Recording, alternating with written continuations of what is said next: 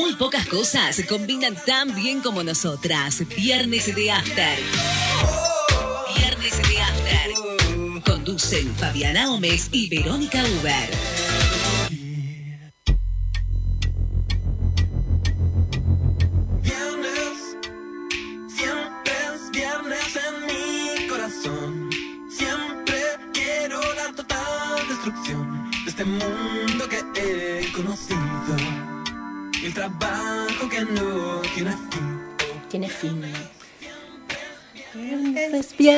En mi corazón.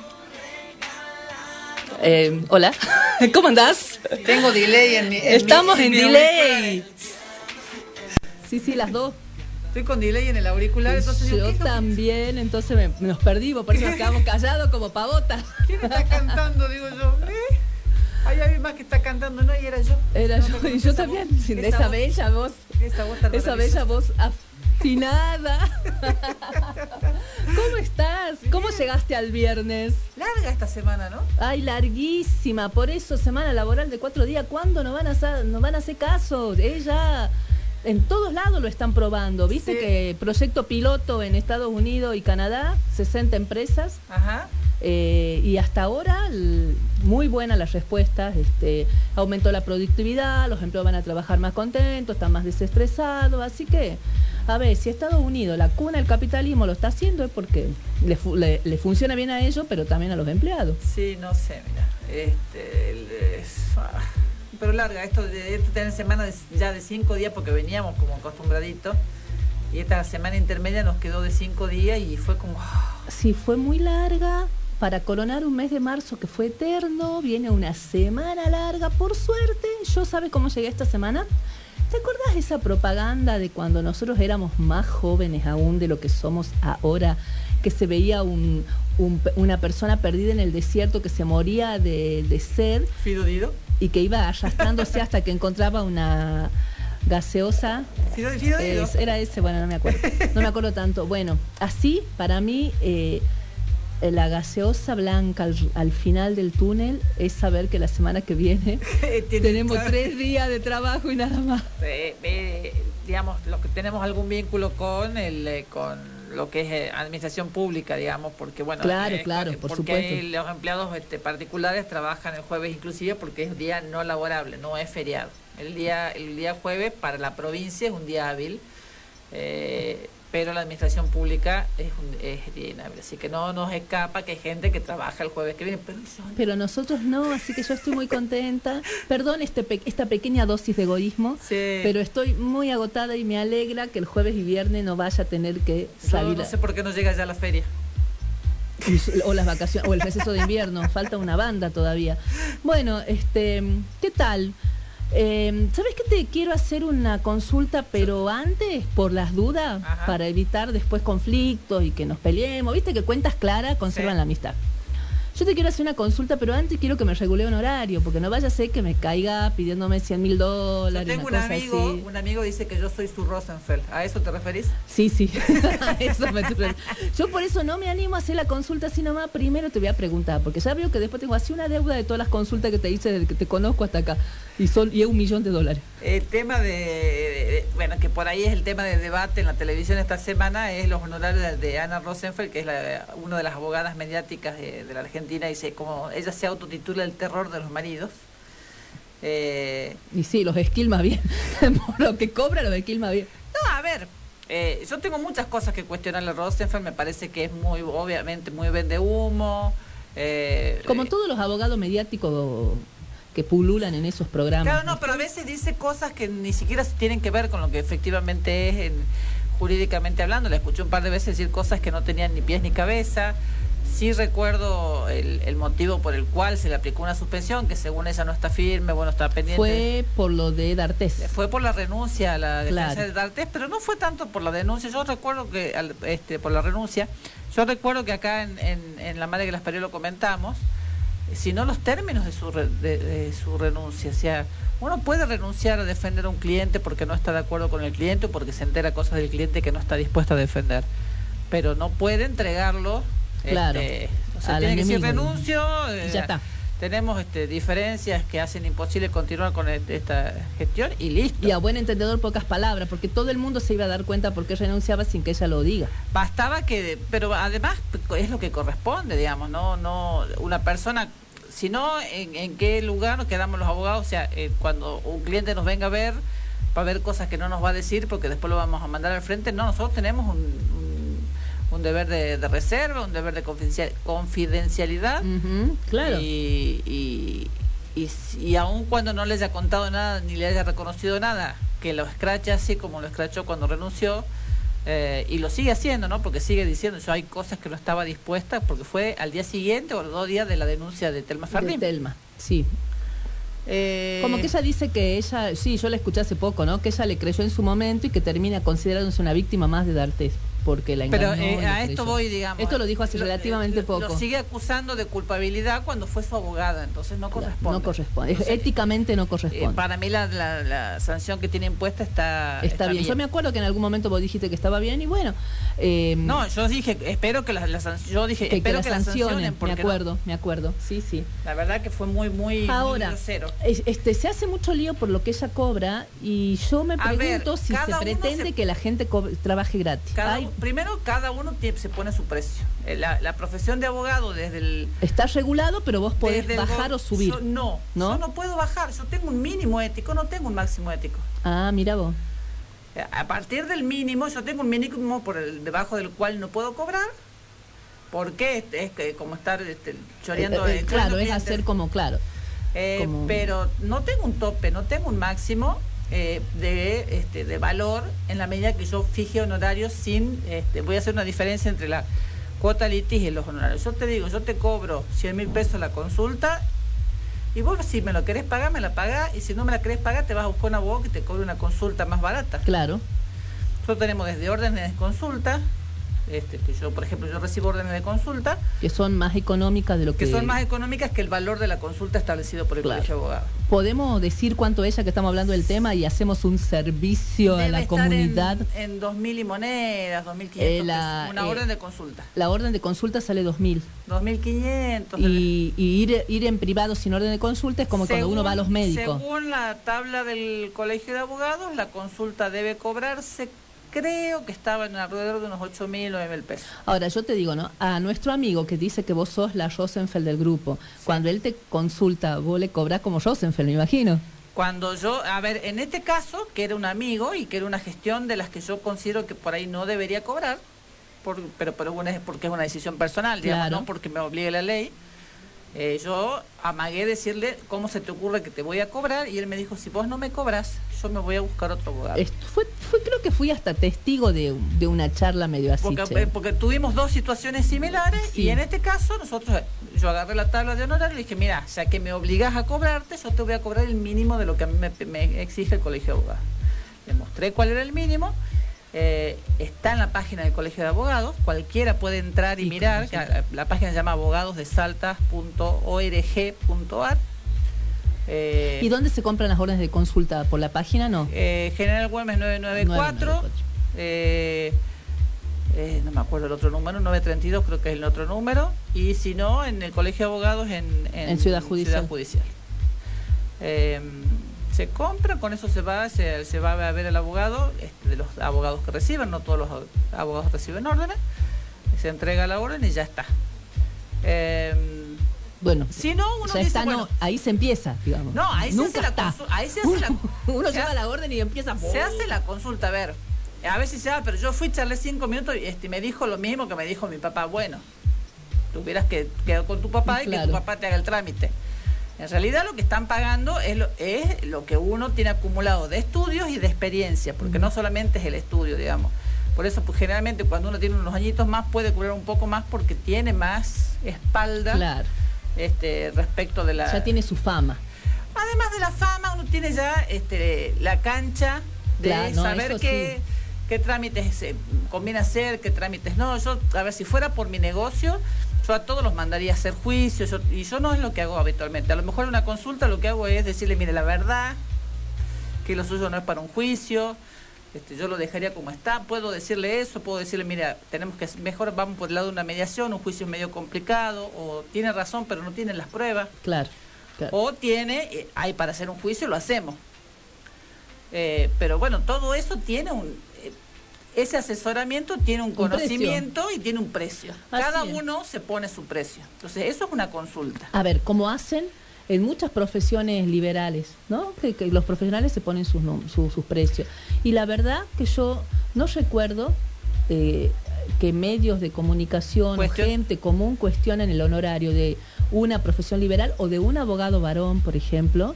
Ni siquiera se preguntan cuánto cobran. ¿Cuánto cobra Burlando? Por ejemplo, hablando de abogado También cobran ¿no? dólares. Acá en Salta hay O un. Hay un conocido abogado que en, en época, hace, de hace muchos años, no sé cuál será el valor que tendrá ahora, pero hace muchos años que tenían en, en la entrada de su estudio decía consulta 500 dólares. y el que no quiere no paga. Entonces, este, me, me- a mí me molesta. Yo coincido con vos, Rosenfeld, no me gusta mucho, Eso pero es toda- consulta. claro. Después, acá se cuestionaban los convenios de honorarios. Y una cosa Claro, que ella dice convenio. que sí es muy cierta, muchas veces eh, pasa, no solamente en los asuntos de familia, uno lleva un juicio, uno va a o un juicio o todo, una, o, o todo un debate con, un, con una contraparte, eh, y cuando la, la contraparte dice, bueno, ya veo que me termina pagando honorario, le habla al, cliente de uno y le dice, che, mira, arreglemos por nuestra cu- cuenta, borrarla a tu abogada, este, yo lo borro al mío y arreglamos nosotros. Entonces, ¿cómo se llegó a ese acuerdo? Eso dice, no, pero al final terminé arreglando yo. No, terminaste arreglando vos después de que yo, De que yo fui el cuco. yo claro, yo fui el cuco, el hombre de la bolsa. Claro. eh, y eh, eso generó que la otra parte este, acuerde. Además, llegás al acuerdo sabiendo un montón de cosas que por ahí no sabías antes de Claro, por el asesoramiento legal. Claro. Entonces pasa muchas veces que uno hace todo el trabajo y cuando se está por cerrar el acuerdo, de golpe el cliente se va y arregla por su cuenta. Entonces eso es lo que está diciendo Rosenfeld. Muchos clientes renuncian a- este, y después firman el acuerdo. Eso es lo que pasa. Entonces, algunos abogados eligen este, firmar convenios que pueden tener, estar atados al resultado. En las liquidaciones, en un divorcio Claro. no lo voy a atar al resultado porque no hay un resultado económico, por ejemplo. No, y ya sabes de previamente cuáles son la- los bienes que tienen No, no, no, pero un, un divorcio es un divorcio, no tiene que ver con los bienes. En Pero- una liquidación de sociedad ganancial, sí, son cosas diferentes. Claro, Pueden claro, estar en el mismo juicio, pero no necesariamente. Entonces, yo puedo, por un divorcio, establecer un precio que no tiene ningún este, ningún este, sustento económico porque no tengo un, un- un número sobre el que basarme. En cambio, en una liquidación de sociedad ganancial, ponerle un porcentaje. Eh, No, no pone como eso que vos decías, la regulación de Hay honorario. dos posibilidades. Mm. Yo cuando pido regulación de honorarios, como está desregulada la profesión, se supone que yo tengo la posibilidad de acordar previamente con mi cliente y si acuerdo previamente con mi cliente no me corresponde, no corresponde que me regulen. Si yo no tengo un acuerdo previo escrito, ahí recién corre la regulación. La regulación. Para eso son, pues, se aplican porcentajes sobre los valores del juicio. Entonces, un pacto de cuota litis no puede superar el 30%. Ujú. Eh, y los juicios que no tienen valor económico, digamos, eh, te digo un ejemplo, un divorcio, no sé, un, este, algo que no tenga, este, no sé, no, estoy, no, no tengo presente en este momento, pero... Este, Una un- afiliación. Una afiliación. Eh, los juicios de familia en general, familia. eh, que no tengan que ver con bienes ni con alimentos, este, puedo hacerlo con, este, con los valores que yo ponga. Pueden ser los que, los que me fija la tabla del Colegio de Abogados. Si yo soy la hiper especialista en, en derecho de familia, puedo a lo mejor cobrar 100 mil pesos, 100 mil dólares, 200 mil, o sea, el precio lo pongo yo. Vos me lo querés pagar y firmás el acuerdo. firmás el acuerdo, Y si claro. no, el acuerdo puede ser, no todos los abogados lo hacen así. Yo, en general, solo, solo así tengo las ah, tengo la- eh, ofrezco las dos posibilidades. Vamos a regulación de honorarios. Y escúchame, y la, el problema con La regulación de honorarios sí tiene un porcentaje sobre el valor de juicio y en los casos de... cuando este, hay, no sé si era el 14% eh, no, alrededor de- llega al 30%, Ah. entre el 20 y el 30%. de, de, de- digamos, del total de bienes. del valor de- del valor del juicio, Del de lo que esté involucrado en el juicio. Si tiene que ver un inmueble, eh, el Claro. valor del inmueble, si tiene que, si es otro tipo de, si son alimentos, son eh, sobre un año de alime- eh, sobre un año de alimentos, alquileres también, sobre un año del valor de un año de alquileres y así. Mira.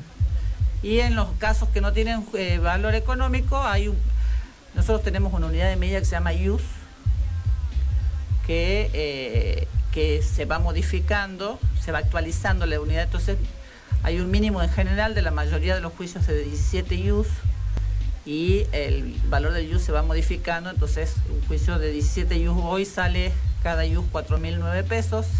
Ajá, entonces son El mes que viene a lo mejor 40.000, salen 5.000. Son como 70 mil pesos. Sí, más o menos. Bien. Eso es como, eh, en la mayoría de los juicios es, es el mínimo mínimo de, de honorario. Pero Claro. ese es un mínimo, es un piso.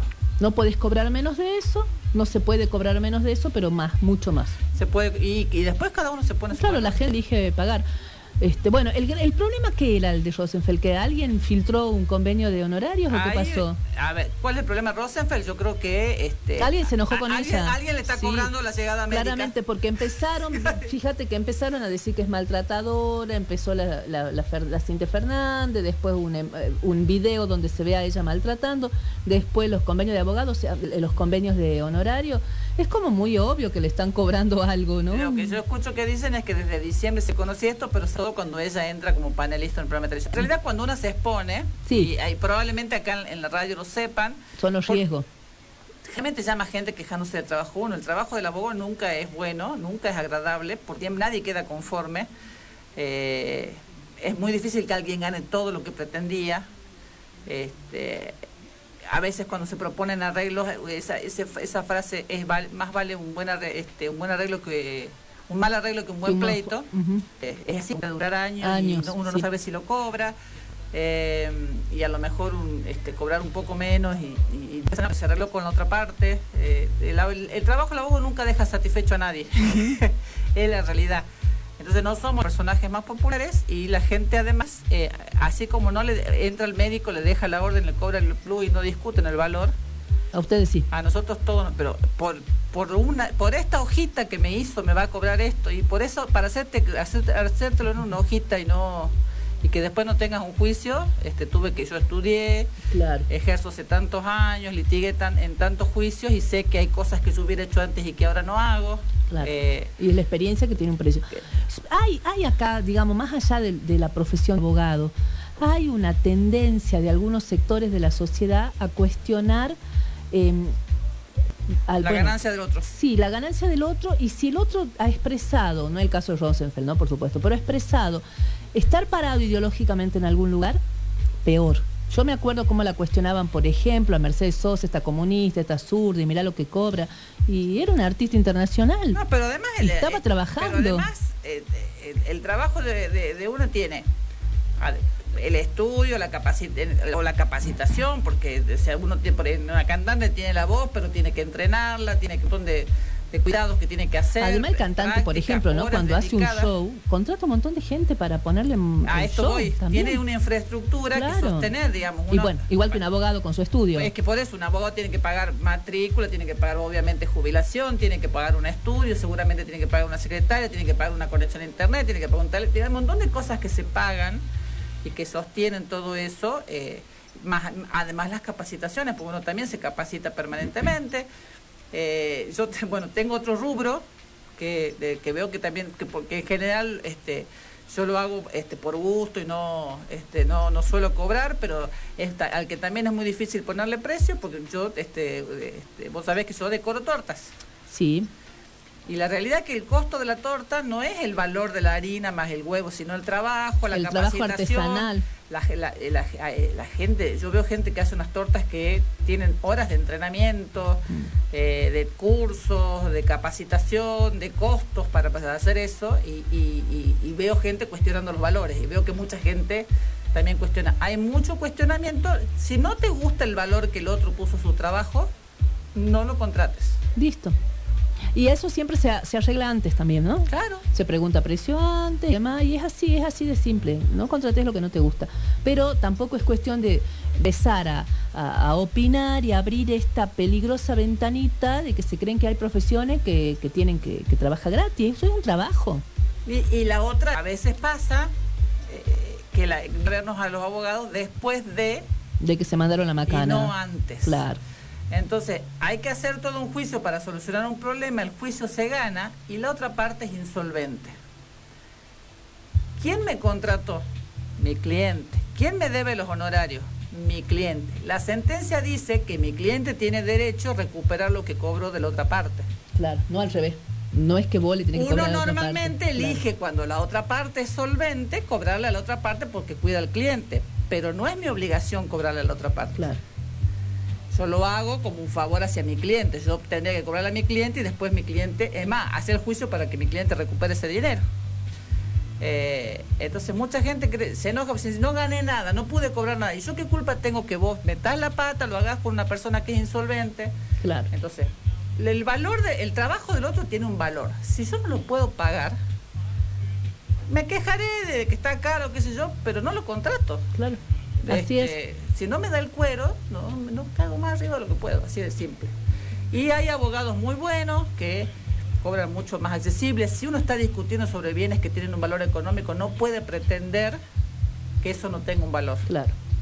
No te, lo planteo en un caso de una afiliación, de una adopción, podemos hablarlo, podemos decir, bueno, este, hay muchísimos abogados que te pueden cobrar desde el mínimo hasta Montón de plata. Eh, y vos tenés toda esa gama para elegir. Vos elegís el que, te le- que esté a la altura de tus posibilidades de pago. Eh, y, y cuando hay bienes económicos, si vos, como dice Roosevelt, si vos estás discutiendo sobre millones de dólares, no podés pretender pagar que Claro, claro. Bueno, cuestiones que para concluir a esta señora la tomaron de punto y, y bueno, después se van a aburrir, le van a pegar un poco y después ya irán a, a- a cambiarán de objeto de, Sí, de a mí, odio no, a mí no me, preocupa, no me preocupa tanto Rosenfeld, sino la, Lo la que- discusión lo que se instala en la Lo que sociedad. se instala de que, eh, de que, qué es mucho o qué es poco pagar. Claro. Corresponde que un abogado cobre o no corresponde. Escuché decir, pero usted es una, eh, este, es una ciencia social, debieran ser... Que debiéramos prostituirnos por ser una ciencia social, ¿qué les pasa? eh, eh, los profesores de, de lengua también son este, este, es una ciencia social la, la lengua. Bueno, a los docentes que eh, Los nosotros no- tenemos actividades desreguladas, somos empleados este, generalmente estatales o también tenemos este, patronal privada, pero también se pide del docente cierto apostolado y cierto sacrificio. Bueno, pero ¿no? ¿qué otra carrera es social? Eh, la, el- la ciencia económica. ¿Alguien le pide apostolado a los contadores? Nadie. O a los licenciados en economía, que también cobran bastante bien porque hacen sus consultorías y sus curritos de todo por todos lados y tienen sus buenos Entonces, ingresos. a mí me preocupa desde... A mí Rosenfeld me preocupa cero, porque me parece que dice cosas que no, que no están no bien, nos gusta, que no... no que- nos gusta. Que, digamos, no, que, no que- es amiga que de, esta- la de estas profesión. chicas.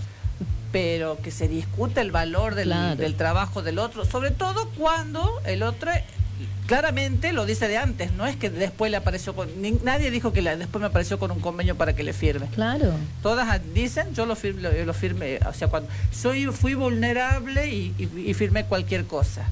No, firmaste que te ibas a hacer cargo del honorario, ahora no te querés hacer cargo. Y lo sé porque no es no es el porque pasa, Porque digamos, te ha porque es lo que habitualmente- porque es lo que habitualmente pasa.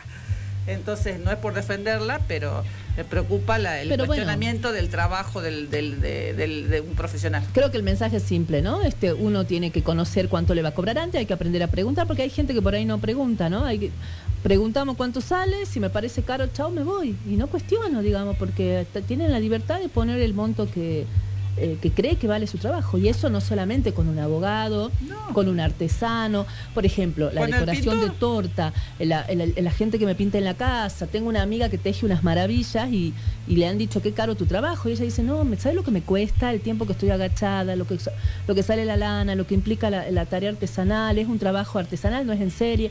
Entonces, dejemos de cuestionar este, el, pre- el valor del trabajo de los otros. Si no me parece caro, no lo es compro. que no lo puedo pagar. Si me- a mí me parece pa- Bueno. caro es que y no lo puedo pagar es porque estoy buscando en donde eh, estoy vuelvo a decir que estoy queriendo que haga más alto lo- de lo que está mi culo, digamos, básicamente. Así es. Eh, si no me da el cuero, eh, busco, porque Algo si hay alternativas Claro. que, que puedo pagar, entonces busquemos las alternativas que se pueden pagar sin quedar desprotegido, ni desamparado, ni mucho menos. Esa es la conclusión de esta charla entre amigas, pero antes de que vamos a la Todo pausa, esto yo ya te paso los honorarios. me pasa los honorarios. No hicimos convenio previo. No y yo tengo grabado lo que acabas honorarios, de decir. lo- la consulta lo- tiene un horario mínimo. No, no, no, no me salga acá con tarifa en dólares. Em, bueno, como para cerrar el bloque y sal- saliendo un, te- un poco del tema de los honorarios y de lo que se paga por el trabajo ajeno, te voy a sacar totalmente el tema.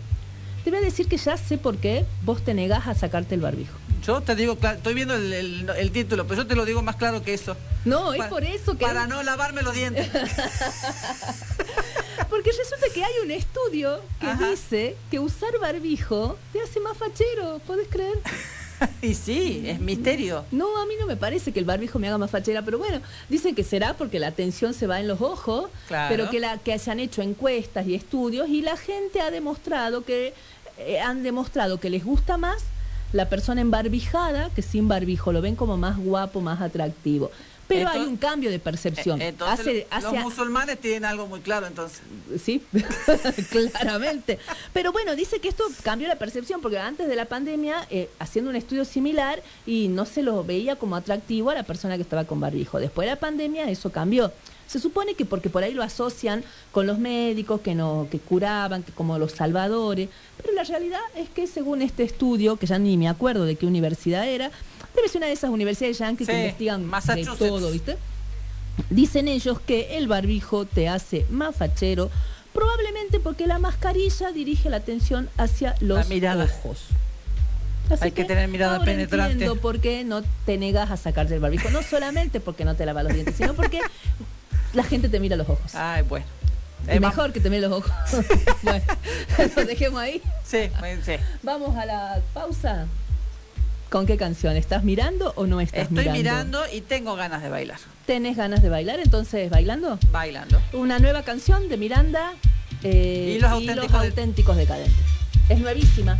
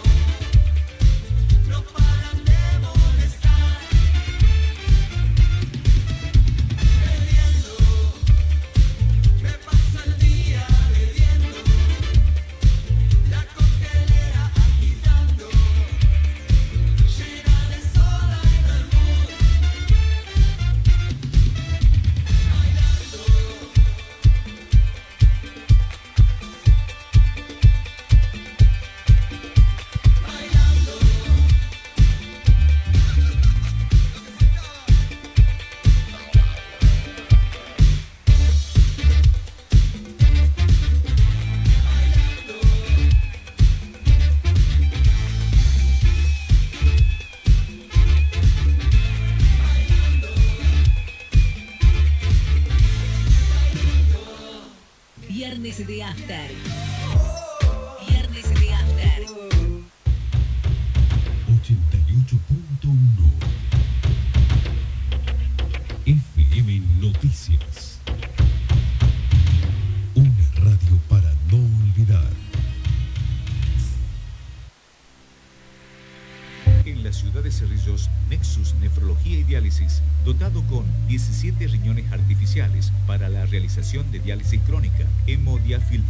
y diálisis peritoneal, totalidad de cañerías de acero inoxidable, lo que permite garantizar los más altos estándares necesarios para realizar esta técnica. Nexus Nefrología y Diálisis se encuentra en la Ruta Nacional número 68, kilómetro 168 en Cerrillos. Nexus Nefrología y Diálisis ya funciona en Orán, Tartagal y Cafayate.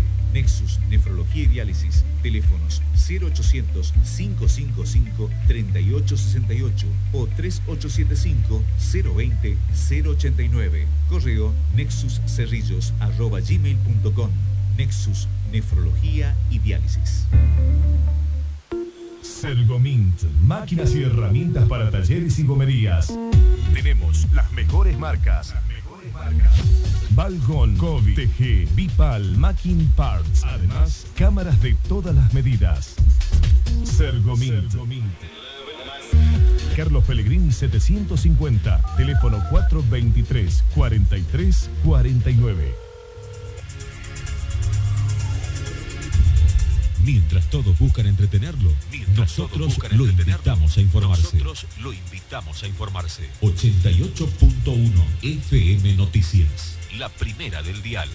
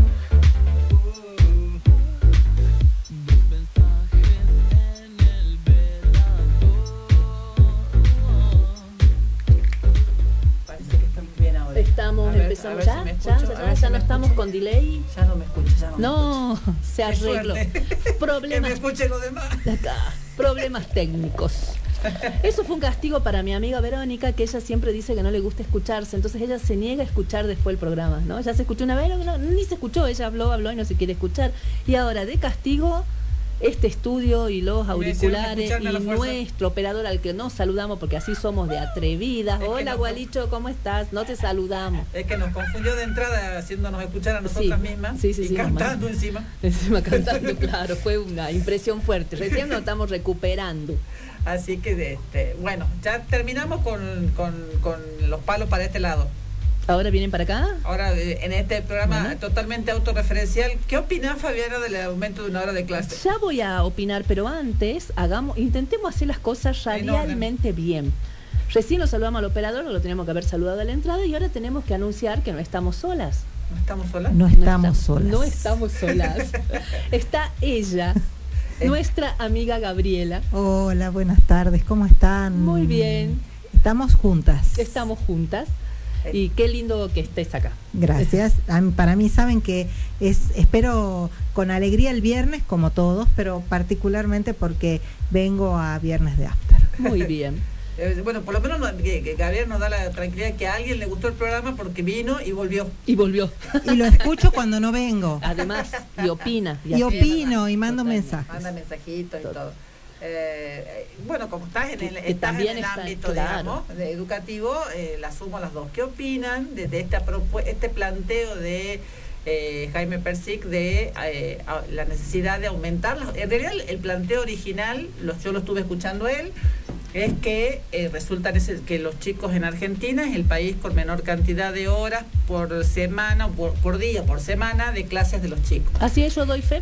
Alguna vez y, conté. y Sí, Salta es una de las que menos Que horas menos tiene horas en el país. Yo Así le- es. alguna vez conté una experiencia, yo estuve un mes haciendo un intercambio en escuelas de España, eh, primarias y secundarias, y ahí yo, eh, ahí como que uno empieza a mirar diferente, ¿no? Porque este, el- son, es una jornada de seis horas.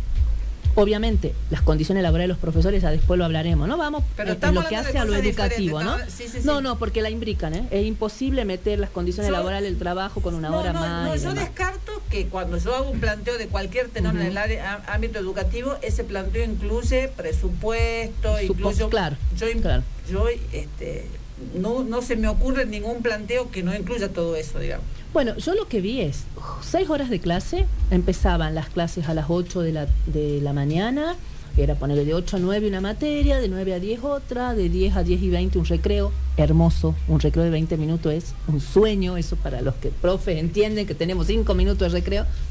Después entraban 10 y 20, a 11 y 20, a 12 y 20, 12 y 20 otro recreo más largo. Ahí generalmente se comían como un bocadillo, le dicen ellos, que es como una merienda eh, importante. Después dos horas más de clase, desde la 1 menos 10, 2 menos 10, 3 menos 10, a las 3 salíamos y todo el mundo a su casa. Los profes terminaban de trabajar, los alumnos a su casa. O sea, muchas más horas de trabajo. ¿Y qué veían ellos a la tarde? Tenían educación física todos los días, una hora todos los días, y arte una hora todos los días. Pero arte no era como acá que tenés o música o plástica, tenían música, tenían dibujo y tenían teatro. ¿no? Y este, eso en las dos horas, y las otras cuatro horas, pero son horas el reloj, veían todas las materias. Tenían materias bastante parecidas a las nuestras, porque de hecho en nuestro plan de estudio después de la ley federal tomó eh, currícula de allá, si bien acá nosotros fuimos dividiendo algunas cosas y vemos geografía, bio- este, historia separada, ¿te acuerdas que la ley lo había unido como Así ciencias es, sociales? ciencias sociales. Bueno, ellos no tienen unido como ciencias sociales, ellos tienen historia, tienen geografía. Y a mí en ese momento me pareció muy interesante la cantidad de horas que los chicos están en el colegio. Eh, Se era- llevan tarea para la casa, por ejemplo. Una de las cuestiones es que se trabaje dentro de la escuela y no Sí. y, y que, el- que les quede después el, este, di- de tiempo para Cosas para su hacer en casa tenían, porque, por ejemplo, cuando yo llegué era un momento en que estaban por tomar los exámenes trimestrales. Entonces, toda esa semana, porque yo estuve una semana en cada lugar diferente, toda la semana que yo estuve, por ejemplo, en Madrid, que me acuerdo clarito, los chicos estuvieron con sus profesores repasando toda la semana todo lo que vieron para la prueba. Yo entiendo que en su casa tienen que estudiar para la prueba, Claro. Después tenían la evaluación, si bien tradicional, una evaluación como, como nosotros por ahí la miramos como muy sumativa, pero hicieron todo un entrenamiento, yo pude ver cómo fueron practicando todo. Y a mí me pareció interesante. Yo creo que de verdad los chicos tienen que estar más tiempo en la escuela. Yo coincido con la mirada del ministro, esto de que Argentina es uno de los países que menos horas de clase ¿Y tiene ¿Qué ministro? De con, Persic. con Persic, sí, Sí. con Persic. Porque además nosotros, bueno, eh, eh, Verónica también, nosotros tenemos hijas que han hecho intercambios, las hijas de Verónica, una ha estado en Italia, otra ha estado en Suiza, la mía ha estado en Holanda. Yo he recibido chicas de Dinamarca, mi mamá recibió de otros países y todos tienen jornadas de seis, de seis horas como mínimo. En Italia, en, la que, el que estuvo mi hija, eh, era una escuela con orientación artística y tenían clases de lunes a sábado. Ah, claro, no, las mías no. Ahí ya no, ahí ya no te acompaño. No, no, la- la- en, Suiza, en Suiza no, pero en, en- en Italia sí tenían clases de lunes a sábado. Claro, entonces eso hay que pensarlo, ¿no? Porque vos fíjate que cuando se hacen las pruebas de evaluación de calidad, todo el mundo nos castiga porque los resultados son malos y nos terminan castigando a los distintos niveles de la enseñanza, o a la primaria o a la secundaria, por ahí también hasta la, hasta la universidad cae en la volteada, y nadie dice que, o sea, es, es desigual comparar resultados. Yo no puedo comparar una prueba PISA con el resultado de países que tienen seis horas de clase todos los días con resultados de países que tienen cuatro horas de clase. Yo creo que, a ver, pensemos por qué no más horas de clase. Eh, de hecho, los colegios privados caros tienen jornadas extendidas de 6, 7 y a veces incluso más horas. Evidentemente y se pueden doble pagar. escolaridad. Y algunos doble Y escolaridad. sale carísimo. y son muy, muy caras. Entonces, en términos pedagógicos, no me cabe duda que es importante aumentar la cantidad de horas. Eh, nosotros tenemos muchas escuelas en, el- en distintas provincias del país que tienen horarios extendidos. Vos lo decías, Verónica, Salta es de las que tiene Menos. menor cantidad de horas. No lo dije yo, lo escuché, lo escuché porque es algo que no, no sabía yo, por No. ejemplo. Lo- pero lo retomo de lo que planteabas. Entonces, creo que en términos pedagógicos no dudamos de la necesidad de la incorporación de horas. Eh, si alguien que me den algún fundamento, que me digan por qué los chicos no tienen que estar más tiempo en la escuela, porque van a aprender más, van a socializar, eh, van a tener la oportunidad de eh, aprender otras cosas que de hecho no aprenden, eh, profundizar lo que están aprendiendo, porque cuando están más tiempo tienen posibilidades de sacarse ahí las las dudas, de procesar, e incluso etcétera. planteando inclusive desde un ámbito no educativo, el- aquellos chicos de hogares que están más precarizados, la mayor cantidad de horas en la escuela a lo mejor es un, un ámbito donde pueden estar más, este, más protegidos y más acompañados porque la tarea en la casa también requiere de un bagaje cultural eh, de tiempo, de disposición y de un bagaje cultural de los padres que no siempre se tiene. Así es, en realidad en las provincias argentinas donde las escuelas son de horario extendido, están pensadas fundamentalmente para eh, niños Para- de familias carenciadas, donde la escuela de alguna manera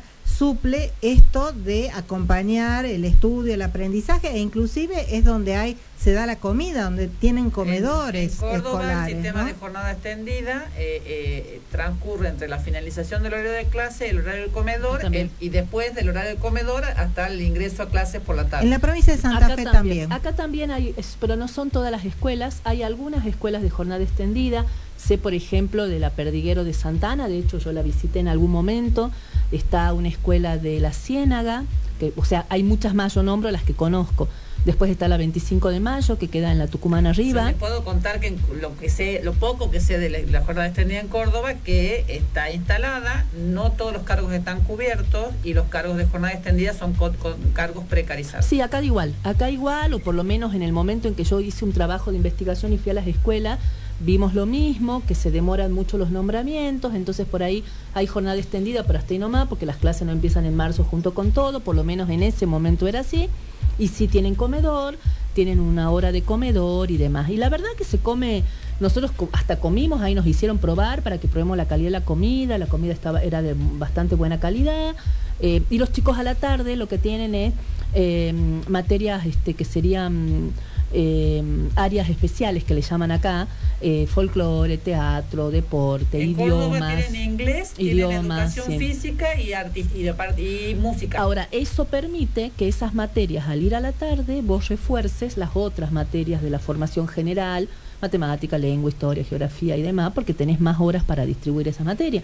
O sea que, es como vos decís, Gaby, no sé quién te podría decir oponerse a esto. A la escuela, sobre todo en los sectores más vulnerables, ordena la vida de las familias. Además, además de todo lo que decían ustedes, me ha pasado en pandemia tener una mamá que en medio de la pandemia se logra contactar conmigo y me dice, estamos desorientados, usted no va a creer, pero a tanto yo como nuestros vecinos nos ordenaba la vida a la escuela porque sabíamos que había que levantarse a tal hora, tener la comida lista a tal hora, los chicos se acostaban a tal hora, ahora no los podemos hacer dormir, son las 2 o 3 de la mañana y están despiertos, es como que hemos perdido la brújula temporal. Y a mí me impactó mucho, porque sentí que era como mucha responsabilidad sobre la escuela. Pero es una de las instituciones, las instituciones educativas, que no han perdido todavía la confianza de la, de la sociedad. Evidentemente el problema está en otro lado. Claro. ¿En dónde está el problema? Que extender la jornada implica que la mayoría de nuestros docentes y nuestras docentes Claro. Tengan que tienen, limitar la cantidad de tienen- y- trabajan tienen doble porque- jornada. Claro. Entonces, ese es un problema. El problema es cómo se va a implementar, los costos que esto implica. ¿El Estado los va a asumir o los va a asumir de manera precarizada, como sabemos que se está es. dando? El- Entonces, creo que esas son las preguntas. Yo creo que pedagógicamente no caben dudas, Mm. inclusive en beneficio del, del- del niño, la niña, de las familias, de los adolescentes. Creo que no nos caben No. dudas de la que la- aumentar la cantidad de, hora, eh, de horas es en beneficio de los Y, bueno, y, estudiantes. y como un tema del día de hoy van a ser las grietas, eh, les voy anticipando que lo primero que salió en todos los medios fue que la ciudad de Buenos Aires se oponía a aumentar una hora. Y el, el ministro Sa- eh, Persic dijo, la ciudad de Buenos Aires tiene sobrecumplida nuestra primera meta. O sea, no es que la meta fi- eh, que final sea aumentar una hora sino que eh, ellos están Van a ir a las seis horas. están planteando un horario bastante más extendido que el Sí. actual Pero dice, en este momento en- en la ciudad de Buenos Aires sí se están dando, se está dando esta hora, además ya se está dando, o sea, se está dando más de esta hora. Pero fíjate lo que pasa en Buenos Aires, que no sé si será por la hora de más, pero tiene que ver un poco con el temor que expresaba Gabriela, o sea, esta alarma que tenemos todos, que no tiene que ver con lo pedagógico ni con la convicción de que es importante que los chicos estén más tiempo en la escuela. ¿Qué pasa en Ciudad de Buenos Aires? Tengo amigos que son papás en Ciudad de Buenos Aires y es un drama conseguir matrícula. Ah, Porque sí. claro, vos extendés la hora, entonces este, empezás a tener menos espacio físico para albergar a, a los chicos, porque lo- los colegios que funcionaban antes con mañana y tarde, Eh. ahora pierden un turno, entonces no se crean nuevas escuelas, no se crean La nuevas tendencia a divisiones. la doble escolaridad requiere de el doble de infraestructura. Claro, el doble de infraestructura y, Y el en el caso docentes. en el caso de Salta, porque no no sé muy bien cómo es la situación de salarial de los docentes de otras provincias y las cargas horarias y demás, yo pienso en, en lo- en el secundario. En el caso del secundario, los profesores tienen que ser dedicación exclusiva en un solo colegio y trabajar en un solo colegio como es en otros países, como yo pude ver. Tener su aula y que los que roten sean los chicos. Bueno, no, eso ya es una- No, no, pero lo pienso. No, pero es, Eso es, un modelo, es un modelo, Es un claramente. Porque lo pienso, tener Sí. todo el- no tener que cargar con el material por ahí. Bueno, ahora uno con un pendrive y otras cosas se las arregla, pero eh, o ni con un pendrive con la nube si tiene conexión o con un pendrive si no la tiene. Te- suponiendo que tenga además la computadora en donde enchufarlo. pero bueno, esos son como este como ideales. Pero que tener un ámbito en el que poder tener ya las- los elementos de trabajo y no tener que trasladarlo o depender de, de, de que lo traigan los chicos, me parece que sumaría muchísimo. Claramente que requiere un montón de infraestructura y, y- y mil cosas más, ¿no? Pero inclusive ahora sí soy consciente de lo que yo te digo de Córdoba. En Buenos Aires sí el problema de las matrículas es un problema importante, e inclusive fue promesa de campaña en la construcción de escuelas que no se hicieron, los No. jardines de infantes, inclusive ellos tienen establecida la escolaridad, creo que en el comienzo de la escolaridad más temprano, pero no hay lugar donde llevarlos. Y, y mucha gente termina yendo a, a- a copar las escuelas de provincia y entonces ahí se entra a hacer como todo un desfasaje, ¿no? Y, y bueno. Y hay una cosa que eh, vos señalabas recién, infraestructura, más personal y además mejores salarios para el personal que hoy que no trabaja en doble turno no porque quiere ser millonario, sino porque si no, no le alcanza para llegar a fin de mes. Y hay gente Entonces, que trabaja en tres turnos, porque hay como los colegios secundarios tienen turnos este, nocturnos, digamos, hay gente, ponele, una maestra a la mañana es maestra, a la tarde consigue un carguito de, de prosecretaria y a la noche es preceptora. No son muchos, pero hay ese tipo de, situaciones. Y la hora de primaria, que se haga así, porque hay una cuestión para cuestionar y que es que un poco intempestivo. O sea, a mí me genera contradicciones. Es intempestivo en el sentido en que dijo ya lo hacemos. Pero también es verdad que a veces hay decisiones que vos la tomás a la decisión política y si no arremetés, no la haces más.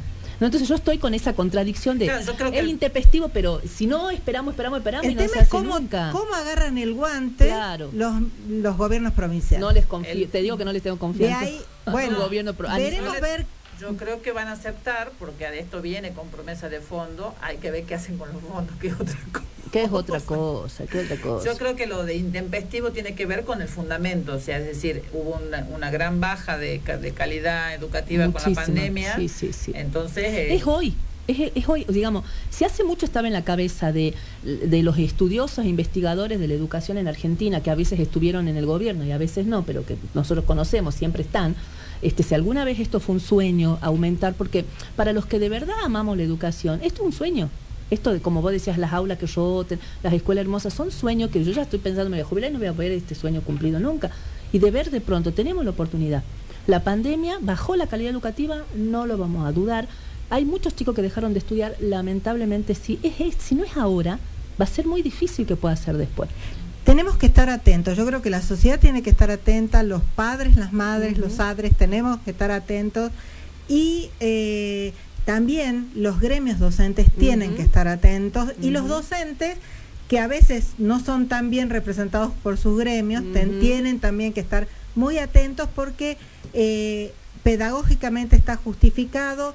En la realidad nos demuestra que es necesario, que es oportuno, como lo señalaba recién. Fabi, pero cómo van a tomar el guante los gobiernos Claro. provinciales y qué van a hacer con eso, Tomo, creo que tomo el ejemplo de Córdoba. Córdoba, insisto, tiene, y esto me consta, tiene la jornada extendida, pero los profesores de jornada extendida no son profesores titulares de, Bueno, acá tampoco. Eh, no son profesores titulares, pero claro, ya lo tienen eh, supuestamente generalizado, o sea, todas las escuelas este, públicas tienen jornada extendida. No están todos los cargos cubiertos, los que están cubiertos no son efectivos, este, y el año pasado, eh, cuando estaba finalizando la pandemia, hubo marchas inclusive de, de docentes de jornadas este, extendidas reclamando por este por la titularización. Claro. Por, por lo menos que cobrar, a ver, básicamente cobrar sueldo en enero. En enero y febrero, porque, Claro. porque enero y febrero no, no cobran, ellos tienen sueldo de marzo a diciembre. A diciembre. Así es. Bueno, ¿qué les parece si vamos cortando acá y hablamos Eh, de... bueno, eh, eh, Gabriel- nivel? Gabriela eh, vino como columnista, pero hoy vino en otro carácter. Vi- Viniste porque hay elecciones. Hay elecciones en la Universidad Nacional de Salta, el otro nivel educativo del que no hablamos, hablamos Bien. de primaria y secundaria, y eh, la Universidad Nacional de Salta tiene elecciones de todas sus autoridades, como sucede en todas las universidades públicas argentinas, eh, que tienen la oportunidad de ser cogobernadas por todos quienes componemos las comunidades Ah, universitarias. eh, eh, para los que no somos de la UNSA, empiezan a hablar acá en difícil todos los de la UNSA. ¿Lo de cogobernado? porque va- para- no, no, lo de cogobernado. Empiezan a hablar de estamentos. ¿Qué estamentos tiene la universidad? Ah, O sea, ¿En qué estamentos se eligen auto- eh, representantes? En realidad la comunidad universitaria está dividida según las distintas funciones que, que tenemos dentro de la, de la universidad y eso tiene también proyecciones en la ciudadanía política, en el ejercicio de la política, porque bueno, los estudiantes son muchos, el personal de apoyo eh, son menos,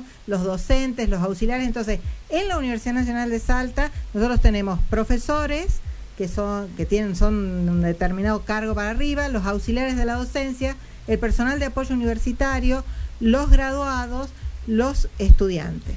¿Qué, eh, ¿Quiénes vienen a ser los paulos, los, Los de apoyo? ¿Quiénes, quién- ¿Quiénes vienen a ser los empleados Todo el personal administrativo. Sí, sí, sí. todo- Los en algún momento se les decía no docentes y por suerte conseguimos construir una categoría que sea positiva y no negativa. Claro, Entonces los- es el personal de apoyo el los universitario. El PAU. El PAU. Eh, y los auxiliares de, de la docencia están dentro de los docentes. Son docentes, sus Los funciones regulares. son docentes, sí.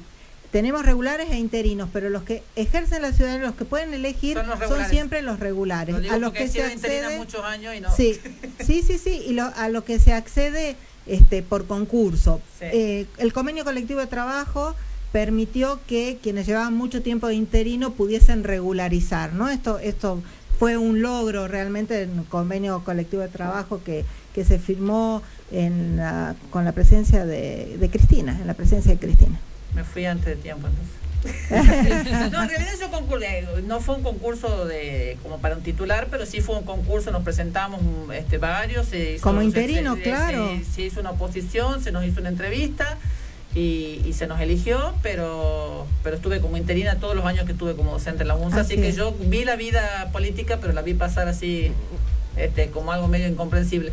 Pero así todo, eh, aunque tenemos estas deudas, porque realmente tenemos deudas con interinos, tenemos deudas con ascriptos que no pueden ejercer esa ciudadanía universitaria, creo que el hecho de que las autoridades de la universidad, que además son cuerpos colegiados, no son el decano o el rector, sino realmente las verdaderas autoridades de la universidad son su consejo superior y los consejos directivos de la... La miro a Fabi, porque Fabi ha sido mucho Consejera. tiempo consejera y los consejos directivos de las facultades. Y el 20 de abril vamos a renovar todas las autoridades de todos los cuerpos. ¿Serían como medio como los legislativos de la universidad, los consejos o...? Más todavía, porque son la autoridad última que tiene la universidad. El, por el estatuto dice que la autoridad de la universidad, la autoridad superior de la universidad es la asamblea universitaria. Y por debajo de la asamblea universitaria el consejo superior. ¿no? Y el rector, de alguna manera, es quien ejecuta y tiene obviamente Y diaria, potestades y, autor- y autoridad para ejercicios, pero siempre el Consejo Superior está por encima de el- del rector y el Consejo Directivo por encima del, De del decano o la decana. ¿Qué se elige ahora? Todos, Todos. ¿Consejeros? consejeros de todos los estamentos, porque además la pandemia hizo que se tuvieran que prorrogar los mandatos. Se así renueva que se renueva completo, se renueva completo. Eh, en general hay algunos que no se renovaban, pero ahora se tienen que renovar todos, porque Claro. están con mandato prorrogado. Revencido. Claro, están Claro, con- porque había todos que, con había que hacer elecciones en abril del 2020 de consejeros y recién se están haciendo. Y estudiantes se hacían todos los años, o sea que los Claro. estudiantes han tenido su mandato prorrogado por tres años. Hay muchos que, Que ya se recibieron. socios, o, o quizás no son estudiantes. Claro, No, claro, sí, o que están en una universidad fuera también, pero bueno, la situación de pandemia hizo que se prorrogaran esos mandatos y no había que perder la representación que siempre ¿Qué hace es falta para importante. votar? Bueno, para votar hay que estar en el padrón, Ya se- según estos estamentos, ¿sí? Ya los Eh, padrones ya se publicaron, se ya, está publicaron, ya estamos con padrones, estamos a poquitos días porque además este, la veda comienza el 18, pero antes es Semana Santa, así que el miércoles que viene va a ser el último día que nos vamos a ver en la universidad. Este, si están en el padrón, eh, fijarse en qué mesa tiene que votar y acudir con documento de identidad y los estudiantes pueden usar además su libreta universitaria. Es de 8 a 18. Es de 8 a 18. Bien. En eso no es tan difícil porque es igual que cualquier elección. Y este, se elige eh, rector, vicerrector, rectora, vicerrector, vicerrectora, eh, decano, decana, eh, representante al Consejo Superior del estamento que le corresponda, representante al Consejo Directivo del estamento que le corresponda y representantes al Consejo de Investigaciones de la Universidad. Bueno, Gabriela Careta es candidata. Además algo? de columnista de... Es candidata en Ella es la candidata. ¡Epa! Eso en viernes de After suena ¡wow! Eh, sí, sí, sí, estoy integrando una de las listas como candidata vicedecana de la Facultad de Humanidades. La lista es Participación y Construcción Colectiva. ¿Tiene candidato o candidata decana? Sí, por supuesto. Mercedes Vázquez, que es del área de Ciencias de la Educación, muchos la conocen porque ha sido muchos años directora de una escuela. Ha sido Donde iban sus mis hijas. ha sido directora de escuela, así que Mercedes tiene no solo una amplia trayectoria en la docencia universitaria, sino de trabajo en el medio, eh, ha sido maestra de escuela pública y todo, eh, ella es maestra nacional, así que bueno, este tiene trayectoria, es doctora en ciencias de la educación, también así tiene formación académica por un lado y trabajo en el, en el terreno, en la sociedad por otro. Em, eh, la, la universidad, los estatutos de la universidad permiten el, el balotaje. Así es. Contá un poquito cómo es eso. Eh, Bueno, Ese eh, es para rector. no, para decanos también. También, ¿no? Ah, para también decano tanto también. para decano como para rector. Eh, No para los consejeros. Los consejeros No. es elección directa. Es o es sea, elección directa y sistema DON. ¿Mm? Este, o sea, quiere decir que eh, es proporcional a la cantidad de votos no, que cada ni- una ni- de las fórmulas Ni me quiere obtiene. explicar porque lo voy a No, lo, no de Con don, una fórmula que uno pone en el, que una fórmula Sí. que uno pone en la computadora Y y, la carga y ya está. Sí, tiene Eh, ponderado. El balotage, o sea, la segunda vuelta, que también es como pasa a nivel de la presidencia, es cuando no se obtienen, que cuando una de las este, listas no obtiene el 50% o más de los Eh, votos o una diferencia que supere el 10% de Es los el votos. 50%, más del 50%. O sea, El que 50% y uno. 50,01 ya estamos. Exactamente. En el caso de rectorado, en este momento hay dos listas, este, compromiso académico eh, y eh, somos universidad, creo, rectorado. y a rectorado que llevan, bueno, a la este, reelección de Víctor Claro y Graciela Morales por un lado y eh, a Daniel Hoyos e Inamorato este, por el otro. Así que veremos si hay, es difícil cuando hay solamente dos listas que haya un, un balotaje, Claro. ¿no? Porque se tiene que dar una de estas dos condiciones y no, Sí, sí, otra, ¿no? En cambio, en el caso de la Facultad de Humanidades somos cuatro listas, así que la verdad Es muy, probable. es muy probable, es muy difícil. Es muy difícil. Es muy que- difícil que alguien gane en primera En vuelta. primera vuelta. Bien. Bueno, eh, estamos en horario de corte. Esperemos que tenga que les vaya bien. que les- Bueno, que muchas sea- gracias. Les- fundamentalmente que vayan a votar, que ejerzan su ciudadanía universitaria y si, por supuesto, si votan por participación y construcción colectiva, Mercedes Vázquez, Gabriela Careta, mejor todavía. Eh, repitamos de nuevo. 20 Miércoles, de, 20 miércoles 20 de abril, de 8 a 18, elecciones en la Universidad Nacional de La Salud. Muy semana después de ustedes vuelven de se fueron a, a Vaquero, a la caldera pasada de Semana Santa. ¿Vos crees que en medio de la campaña nos vamos No, a ir no, a no, le estoy diciendo al votante, al no, votante. ah, al votante. Al votante. Entonces sí. se fue a, eh, se fue a, la, a Vaquero, a la caldera, a, a Jujuy, este, a pasar unos días. Vuelven el lunes a trabajar y el miércoles ya son las elecciones. Así es. Así es. Así que, bueno, ojalá que vaya mucha gente a votar. Ojalá. Eh, Te- te- yo voy a estar ahí, por supuesto. A mí me emociona mucho poder ir a votar y desde que me fui de la universidad como a, a- a trabajar, digamos, sal- dejó de formar parte de mi vida cotidiana, no pasó una elección que no fui a votar en todos estos años de que me recibí y seguiremos así. Si no digo esto me van a me van a retar mucho. Síganos en las redes, tenemos Facebook, tenemos Twitter, así que para que conozcan la propuesta porque con los nombres no alcanza, porque somos un equipo de trabajo muy grande, entonces nos siguen PCC en las redes Facebook, Twitter Lo para ver la estar- propuesta. Los vamos a estar Entonces, se buscando. apura así como si se fuera a ir y no fuera a estar en el próximo. No, no, no, me quedo, me quedo, me No, quedo, no se me apure quedo. tanto, no se apure tanto que todavía sigue y tenemos novedades en el próximo Nos vamos a la pausa. Ahora vamos a la tanda. En la frente con por Barbie Recanal. Una de mis favoritas, Barbie.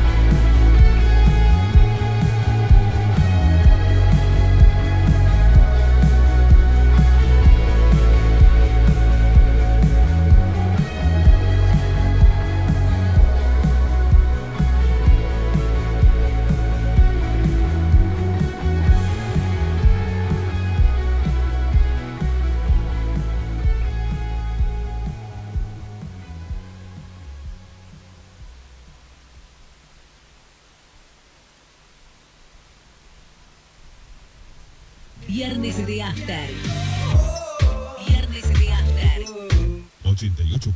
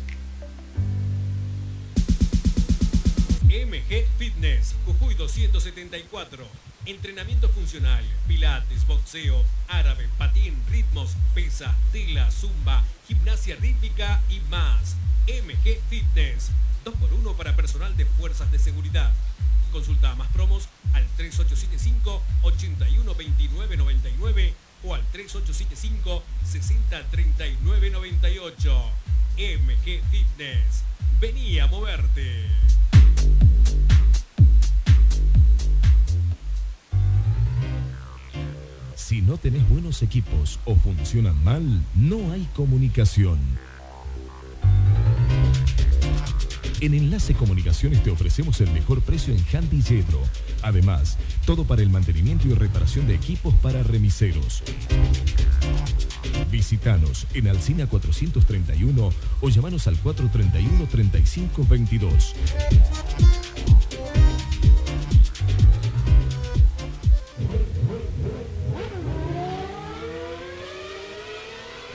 Forbat, la casa de las baterías y pilas. Baterías para autos y pickups nacionales e importados. Baterías para motos, cortadoras de césped, armados de packs a medida, accesorios para notebooks, video y fotografía, linternas de todo tipo. También paneles solares y heladeras con freezer y gas. Sábados, abierto todo el día. Forbat, la casa de las baterías y pilas. Nuevo local San Juan 691, esquina Florida, playa de estacionamiento. Teléfono 431 7021. Mientras todos buscan entretenerlo, Mientras nosotros buscan lo entretenerlo, invitamos a informarse. Nosotros lo invitamos a informarse. 88.1 FM Noticias. La primera del dial.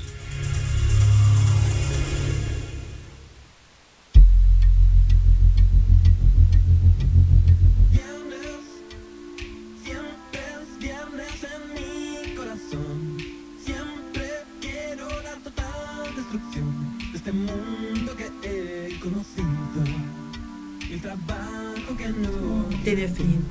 Viernes, siempre es viernes en mi corazón. Yo no voy a cantar, ¿eh? ya después va, va a perder la Ya va a ver, ya va a ver. Va a entrar en confianza. Ya va a ver, ya va a ver. Bueno, eh, semana, la semana pasada mucho eh, Malvina y, eh, y mucha discusión sobre el tema. En realidad ya no tanta discusión, pero por ahí atención o no atención. Y eh, en este marco, eh, vos conocés a alguien que escribió sobre malvinización y desmi- o desmalvinización. Así es. Eh, tenemos un invitado hoy eh, realmente especial. Es un historiador muy reconocido dentro del campo académico. Es de la Universidad Nacional de Rosario. Estudió en Rosario, pero además se, se doctoró en Francia. Este, tiene muchos libros publicados. Es investigador del CONICET. Es digamos. investigador del CONICET, es docente de la, de la universidad. Además, eh, dirige el programa Malvinas y el Atlántico Sur en la Universidad Nacional de Rosario. Este, mm, tiene una trayectoria realmente muy, muy amplia en investigación, pero también es un gestor cultural y editorial, que no es cosa menor, y eh, le ha dedicado tiempo a la formación de jóvenes investigadores y también a la tarea de compartir la investigación con el público en general. Y eso me parece que es un dato bien importante. Y lo que por ahí se sabe menos de este historiador que radicado en Rosario, pero que en realidad nació en Maciel, provincia de Santa Fe, cerca de Rosario, eh, que no es hincha de- ni de Newell ni de Central, Central? no, es vos. un fanático apasionado de la academia, eh, que le da alegrías y sufrimiento. Y como- más Sí. sufrimiento que alegría. No, no, no, este, no, creo que no.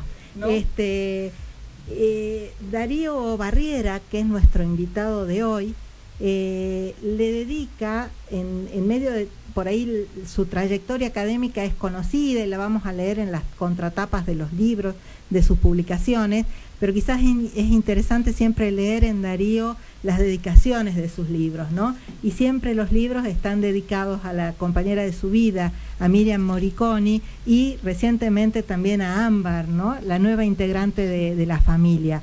Darío además gusta de la buena comida y de es un buen cocinero, es muy buen cocinero y del buen vino. Es un gran maestro, un maestro muy generoso y un gran amigo. Estamos hablando del doctor Darío Barriera. Y que está, nos está escuchando en este momento. Buen día, doctor Buenas Barriera. tardes. Buenas, ta- buenas tardes, noches. ¿Cómo le va? Hola, ¿cómo, cómo les va? ¿Me escuchan bien? Eh, bien, Fabiana Ome, Verónica Uber y bueno, parece que con Gabriela ya se conocen, así que no se lo voy a estar presentando. Un poquito. un poquito. Hola Darío, buenas tardes. ¿Qué tal, Gabriela? ¿Cómo te va? Eh, acá lo invitamos eh, porque tenemos acá un libro que se llama Grietas Argentinas. Eh, tiene un subtítulo que no lo tengo acá. Divisiones ordinarias para pasiones extraordinarias. Así se llama el libro, ¿no es cierto? Usted, Así se llama. usted no viene a ser el autor, de- es autor de uno de, los de los capítulos, pero... Es el compilador. Es, el, co- Eso. es una obra bien particular, ¿no? Eh, es un Darío, después nos vas a contar Darío cómo se te ocurrió la idea, porque él en realidad pergeñó este, este, este libro y invitó a muchos colegas, amigos, este, a, colaborar eh, y lo compila, lo edita y además escribe algunos de esos apartados, de esas grietas argentinas. Eh, ¿Te parece que comencemos hablando de Malvinas? Porque de alguna manera el, el motivo es justamente un apartado tuyo particular que refiere a la grieta argentina entre malvinización y desmalvinización. ¿Cómo, qué, qué es Malvinas en Argentina, Darío? Bueno, mira, para, para incluir esto en, en el libro hay, hay que explicar un poco por qué, por qué pienso que eso es una de las grietas argentinas, ¿no? Porque es un poquito contradictorio si vos, eh, si vos pensás en cuáles son las, las grandes causas de unidad nacional, uno en general piensa que, que Malvinas lo es, que Malvinas es una de esas causas de, de gran unidad. Es más, el hashtag en todos estos días ha sido Malvinas nos une.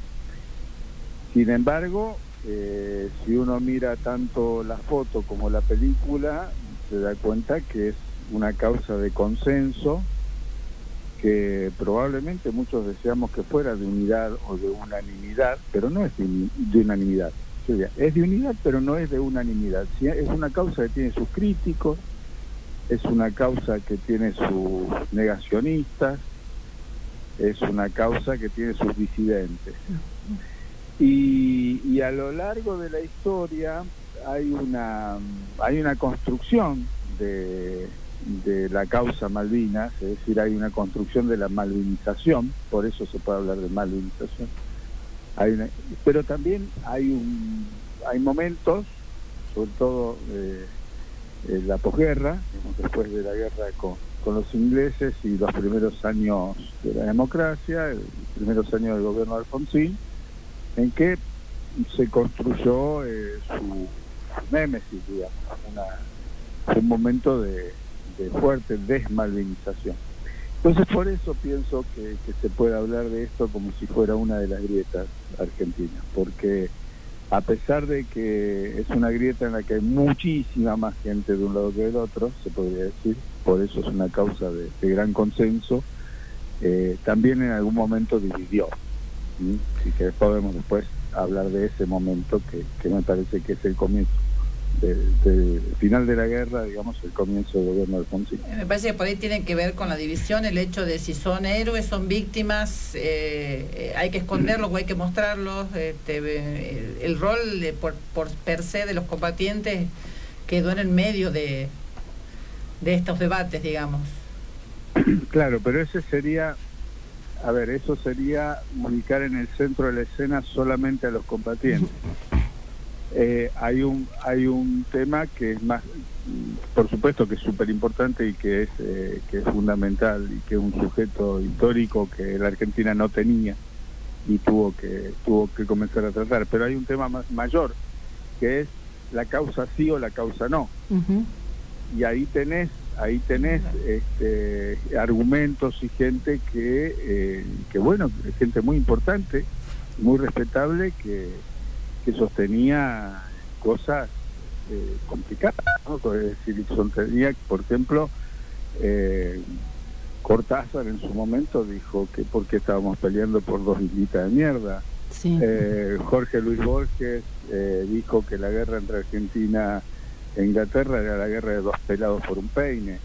Quiero decir, grandes figuras de la cultura eh, sintetizaban una idea que es muy antigua, que viene de las discusiones que tuvieron ministros españoles y británicos en el siglo XVIII, de que, de que ese archipiélago no valía la pena.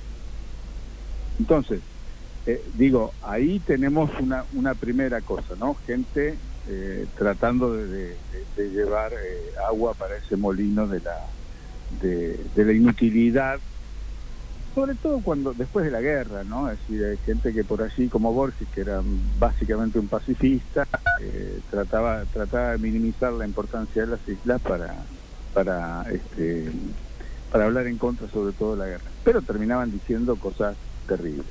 Y después tenés otro, otro tema que también era muy delicado, que es que cuando, eh, cuando se producen todos los movimientos políticos de la transición a la democracia, eh, después de la guerra y sobre todo eh, durante el 83, digamos, la, la impronta de, de la posibilidad de que las elecciones no ocurrieran, la posibilidad de que los militares volvieran en cualquier momento estaba.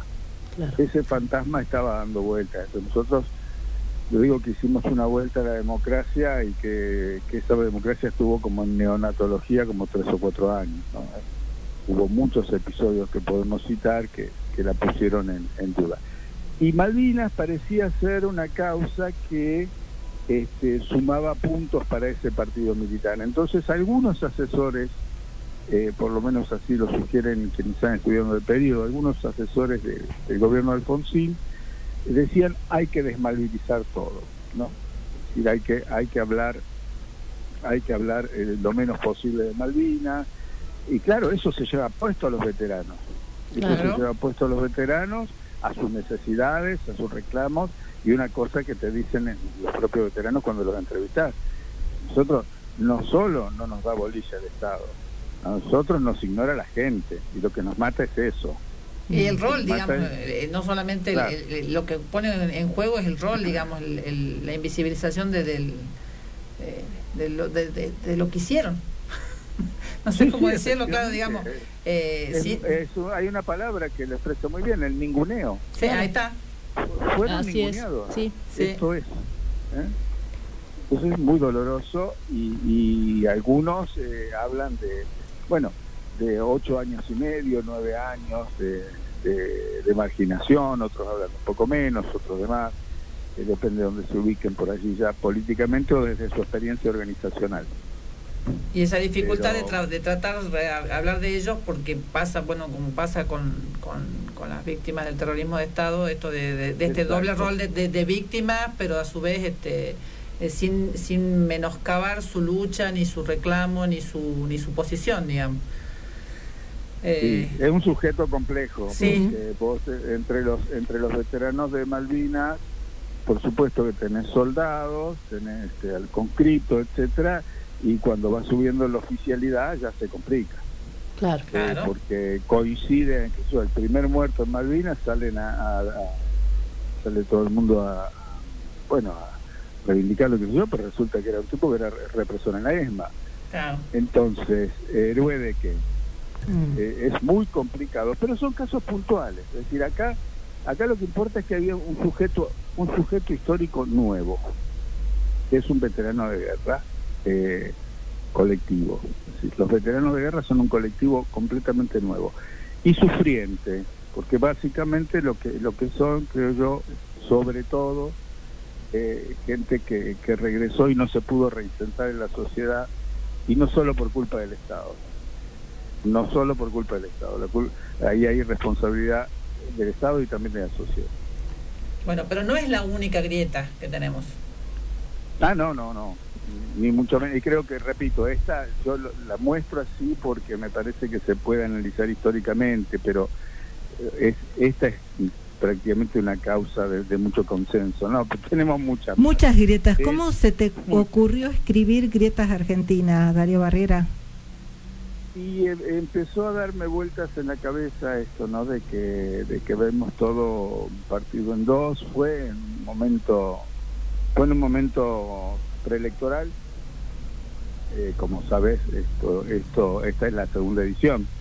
Digamos, la primera es, es antes de, la, de las elecciones del, del 19 y empiezo a pensar en todo esto de que, bueno, la Argentina en realidad no tiene una sola grieta, que es lo que nos quieren hacer pensar los, los grandes medios, sino que es un país Agrietado. de grietas. Sí, es un país de grietas. grietas desde su conformación. Hay, hay un Sí, planteo que se hace ahí, digamos que a veces estamos de un- eh, eh, enfrentados con, con el de al lado en una grieta y en la grieta siguiente estamos al lado, del mismo lado. Claro, porque, porque así son las identidades, ¿no? Ujú, Así es. Eh, nosotros eh, hoy hoy eh, yo escuchaba antes de que de que empezaran que, bueno hablaban de, de unas eh, simpatías por así o de un- unos gustos. Y claro uno se puede encontrar este, de este lado de la grieta eh, entre peronistas y antiperonistas que es una de las grietas importantísimas que organizan nuestras eh, nuestras elecciones eh, de vida pero resulta que estamos de, de un lado en esa grieta y nos encontramos que tenemos este, varios varios amigos este, anti tal cosa que van a la cancha con nosotros porque son este, del mismo del, del mismo cuadro o con esos amigos este, tenemos una mirada eh, de todos modos muy parecida sobre algún periodo de la historia eh, o bueno se comparten intereses de clase también no Eh, esta, estas cosas en que nos podemos encontrar en, en una serie de, de puntos y desencontrar en otros entonces la pregunta final digo, hay tantas grietas cuál es y que se entienda bien no cuál es la cuál es la inteligencia de la nación Mm. Digo, qué es lo que hace que podamos vivir juntos. Sé que es una pregunta que, se la ha hecho medio mundo. Sí. Hay gente mucho más inteligente y con mucho más recursos que yo que ya se la ha planteado. Pero a mí me parece que desagregar, y en esta edición tenemos tres, tres grietas más, eh, desagregar un poco cuáles son esas divisiones ordinarias para nuestras pasiones extraordinarias, me parece que nos puede ayudar eh, un poco, como digo, no a cerrar las grietas, que me parecería un gravísimo error, creo que las, las grietas no son para cerrar, sino para saber caminar entre ellas. Eh, yo acá tengo una, voy a abrir una grieta nueva porque me dijeron que una de las grietas nuevas del libro, de la nueva edición, nos involucra. Sí, sí. Y nos involucra malamente, de una manera tendenciosa y tomada del otro lado de la grieta. Así es. Queremos derecho a réplica.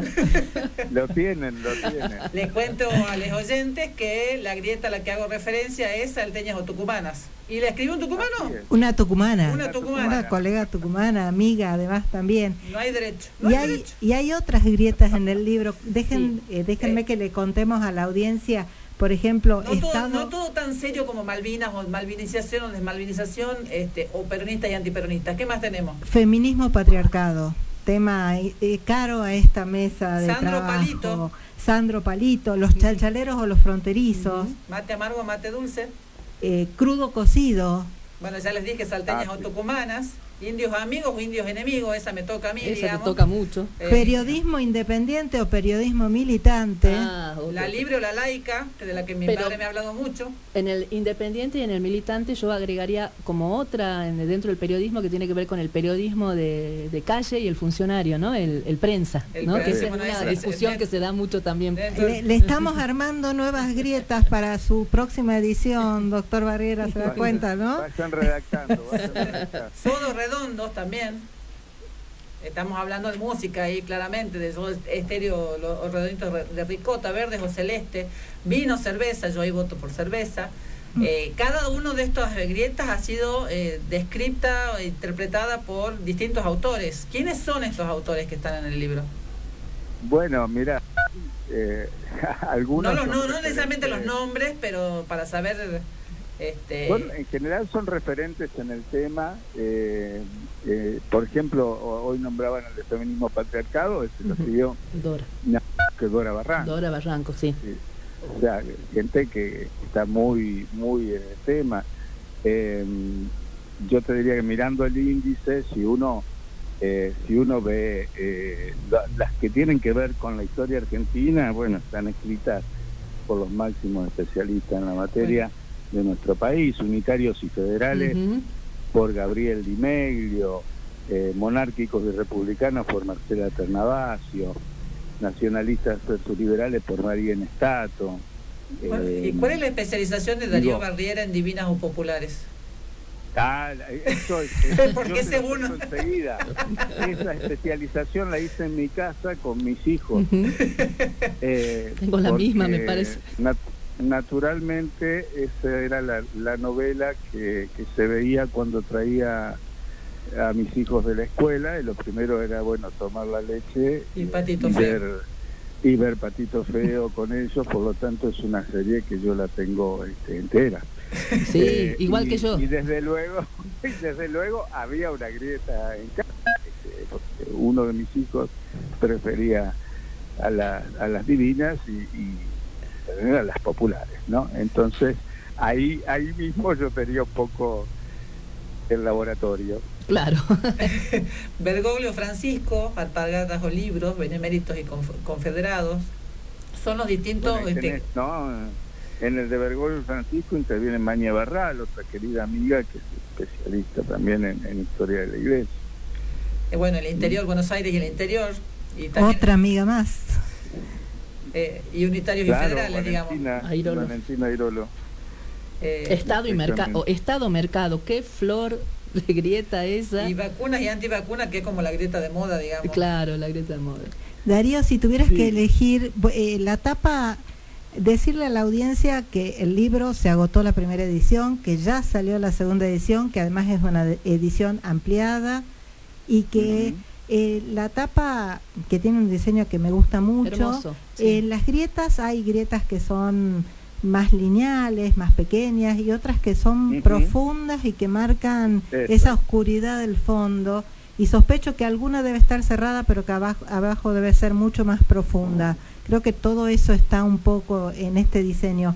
Para vos, Darío, si tuvieras que elegir una de las grietas argentinas profundas, como investigador, como historiador de, de- de trayectoria, pero como hombre político también, ¿qué, qué elegirías? ¿Cuál es el- Bueno, una no- de las grandes no grietas argentinas? ninguna duda. Eh, Para mí, eh, Yo la a pesar de que sea, a pesar de que sea la probablemente la más compleja, la más discutible y no la más antigua, para mí peronismo antiperonismo organiza la realidad argentina desde hace muchísimo tiempo. ¿eh? Esto, esto me parece que sirve para pensar todo lo que ocurrió antes y lo que sigue ocurriendo hasta hoy. Ahora, ¿qué es lo que pasa? Yo digo que sirve para organizar, no para explicar. Sí. para organizar cómo pensamos el mundo. A mí, a mí me sigue pareciendo que lo que ocurrió en el 55 en este país, yo, yo no lo puedo creer. Mm, Yo sigo viendo las imágenes Sí. de lo que pasó en 55 en Argentina y sigo sin poder creerlo.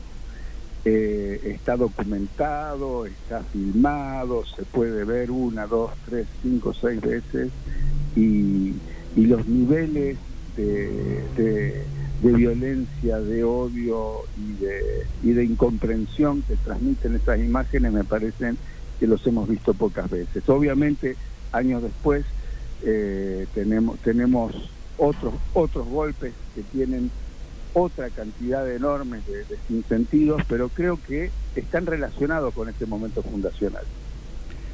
Están relacionados con ese momento. Después cada quien puede elegir, ¿cierto? puede mirar eh, con el cristal que, que prefiera. A mí me parece que esa es un poco. Y la otra, por supuesto, Sandro Palito. Por Digo, supuesto. a nadie se le puede ocurrir que eso en su momento fue eh, algo superficial. ¿no? No, para nada.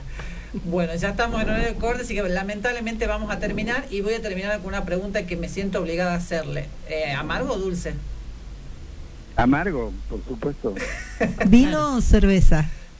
Vino. y En entre ese- cocido y crudo, que me parece más importante tirando a crudo. Tirando a crudo, sí. Bueno, entonces, entonces jugoso. Entonces, la próxima que venga a Salta tendrá que comer empanadas salteñas, Bien. un asado tirando a jugoso y un buen vino salteño que sé que le gustan, doctor Barriera.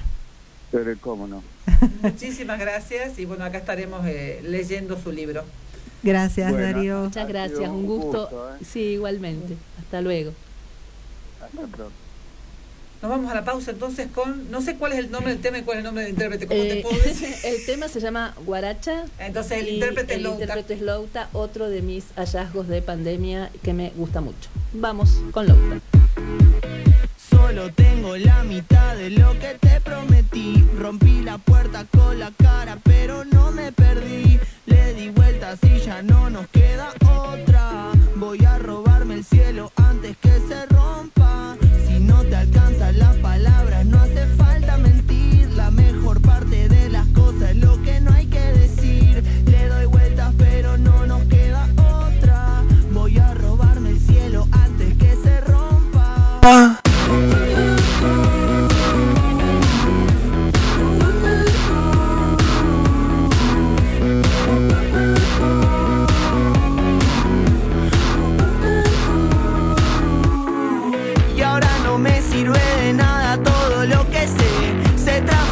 otra persona mi fotocarnet. Si no miraran desde afuera sería divertido. Estás bailando una guaracha pero sin sonido.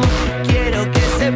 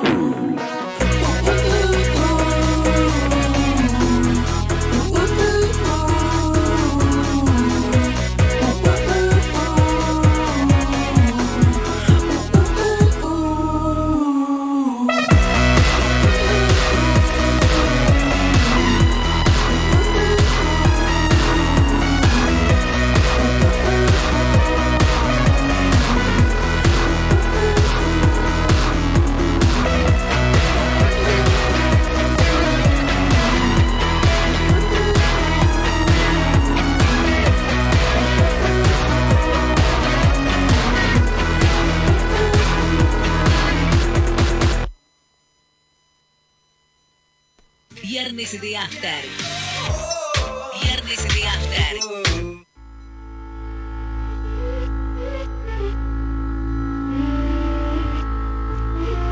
La verdad es un valle triste, un par de ojos llorosos, dos pies descalzos. La verdad es un llanto ahogado, una carcajada feliz, un beso robado. La verdad siempre aflora cuando algunos callan y la gente habla. 88.1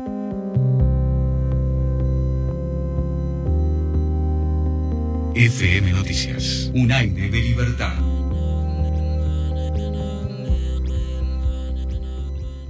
Saeta está en el Google Maps de tu celular. Marcando tu ubicación y lugar de destino, podés saber qué línea tenés que tomar, los horarios de los colectivos, las paradas y la ruta más recomendada para vos. Saeta en tu Google Maps. Otro servicio de Saeta. www.turradioinfo.com, el sitio web para tu emisora en 5 minutos. www.turradioinfo.com Radio Info, el sistema de gestión de contenidos web con la última tecnología en diseños. Disponible para ordenadores y dispositivos móviles. Contactos al teléfono 03877 154 56 512. Gonzalo Sebastián Medina. Alviero Sistemas de Seguridad. Monitoreo de imágenes por Internet. Cámaras de seguridad para el control de su casa, negocio, empresa, desde cualquier parte del mundo. Grabación de imágenes con calidad digital. Visión online a través de Internet. Alviero Sistemas de Seguridad. 421-8800. Alviero Sistemas de Seguridad. 421-8800.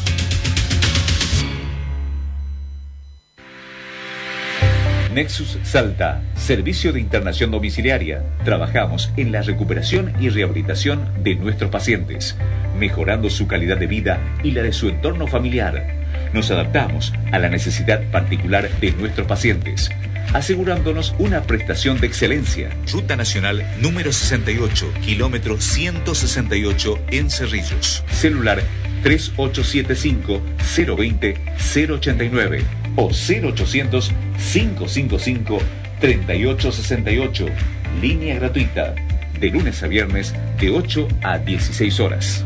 Nexus Salta. Nosotros en tu casa.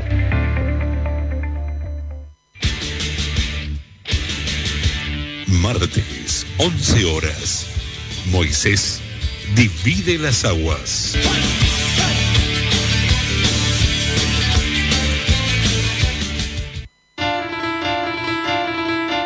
Nunca vamos a dejar de ser ciudadanos comunes. 88.1, 88.1, 88.1. FM Noticias.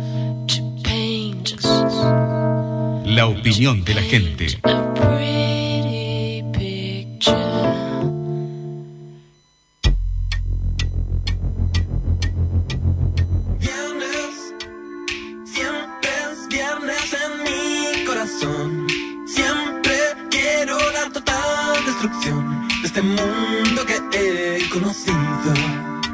El trabajo que no tiene fin. Oh, viernes, siempre es viernes en mi Corazón. Quiero regalar. Yo, a mí yo siempre canto la rima. Rir.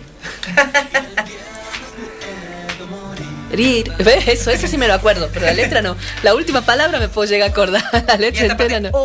Y el O, por supuesto, es lo que mejor me sale, lo que más me acuerdo.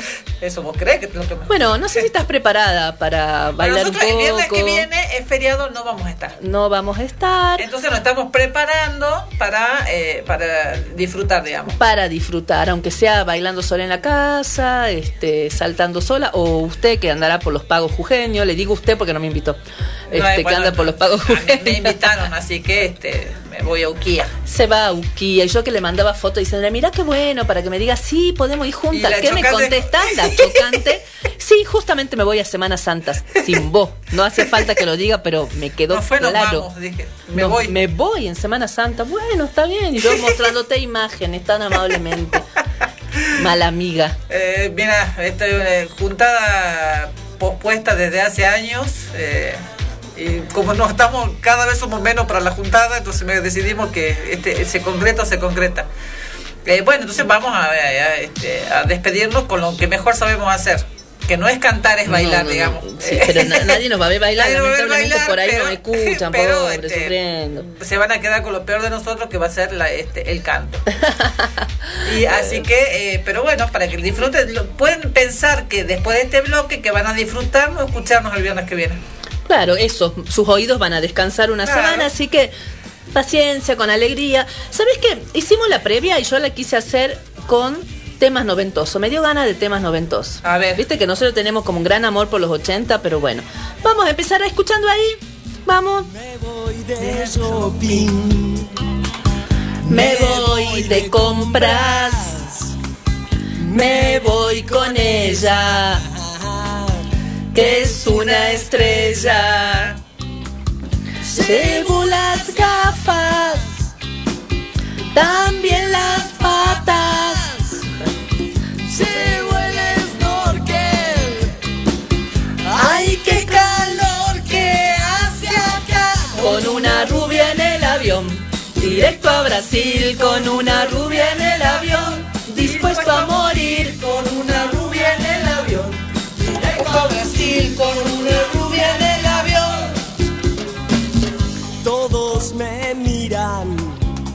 Esa parte ya no me acuerdo. Nadie se acerca a preguntarme. ¿Qué hago con ella? ¿Qué hago con ella?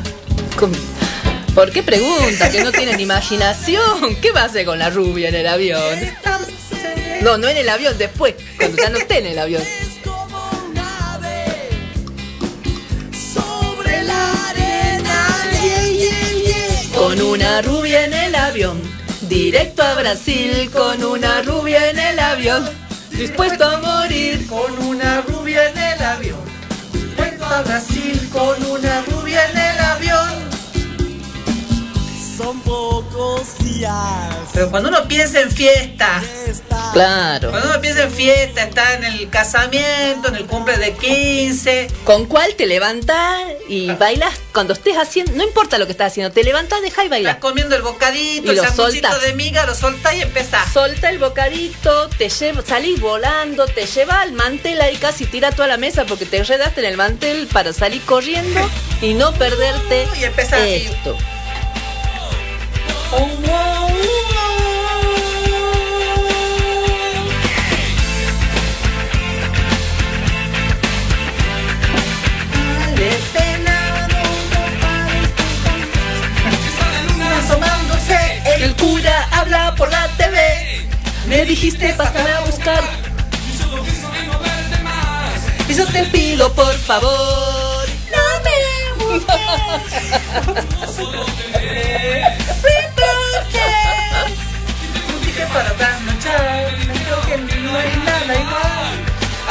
Solo lo podés.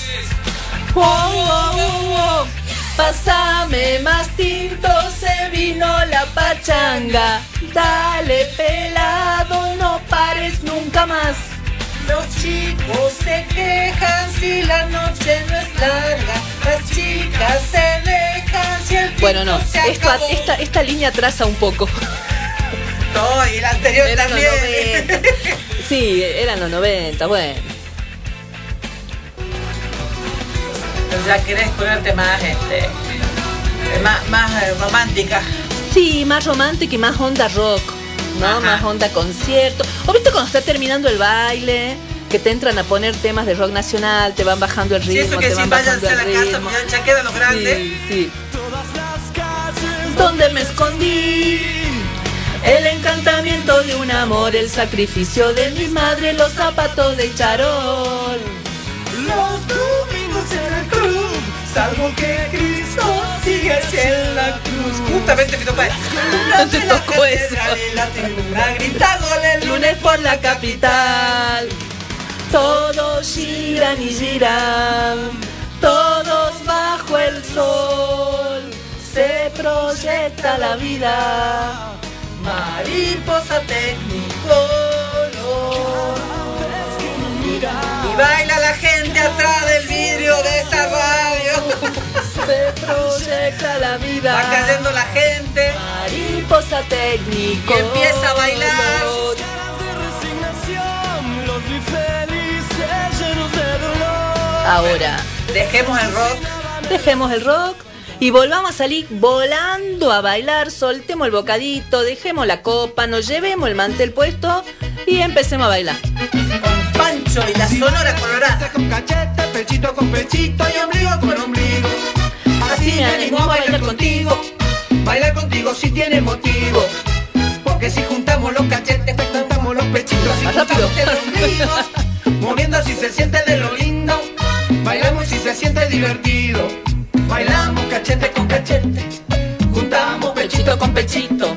Movemos ombligo con ombligo. Y si nos gusta juntar todos lo seguimos. ¿Y qué tal si salimos todos a bailar? ¿Y qué tal si salimos todos a bailar? Aquello con aquello, lo de ello con lo de ello, lo tuyo con lo mío, con ritmo nos movemos. ¿Y qué tal si salimos todos a bailar? ¿Y qué tal si salimos todos a bailar? Aquello con aquello, lo de ella con lo de ello, lo tuyo con lo mío, con ritmo nos movemos. Uh, acá ya estamos parándonos arriba de la mesa, que no se entere Paula porque le vamos a manchar la mesa. Nos vamos a dar cabezazos en la lámpara de arriba. A revolear la remera. Ya empezamos a revolear la remera. Acá es una locura el estudio. contigo si tiene motivo. Porque si juntamos los cachetes, juntamos los pechitos, si juntamos el ombligo, moviendo si se siente de lo lindo, bailamos si se siente divertido. Y ahora te la bajo de nuevo. Ahora te la bajo de nuevo. Para mí, no puedo pensar en los 90 si no pienso en estos temas. Pero Te la rebajo. Sí. Vamos. Vamos.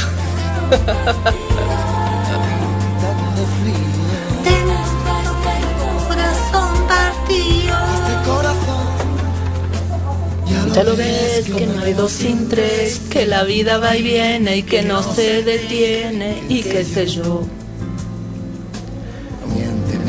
Sea, dime que algo queda entre nosotros dos. Ya acá yo estoy bailando despacito porque a- a- apretando. ya estoy apretando mi, mi maletín.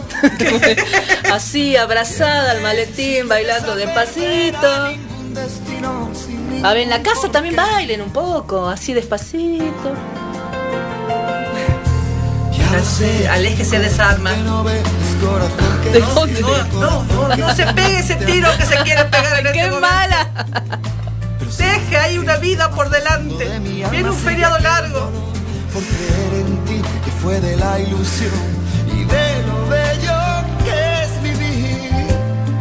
¿Para qué me curaste cuando estaba herido? Si hoy me dejas de nuevo el corazón partido.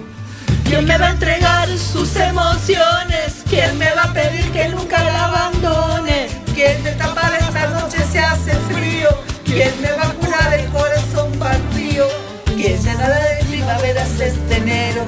Y bajará la luna para Esta selección es como si estaríamos en la montaña rusa, arriba, abajo, arriba, abajo. Ahora subimos de ¿Quieres jugar nuevo. con mi corazón? Quiero jugar con tu corazón. ¡Eh, ¡Vamos!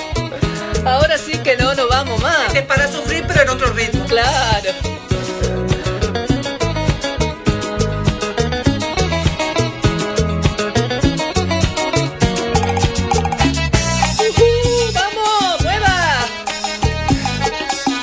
Bueno, doctora, tranquila, tranquila.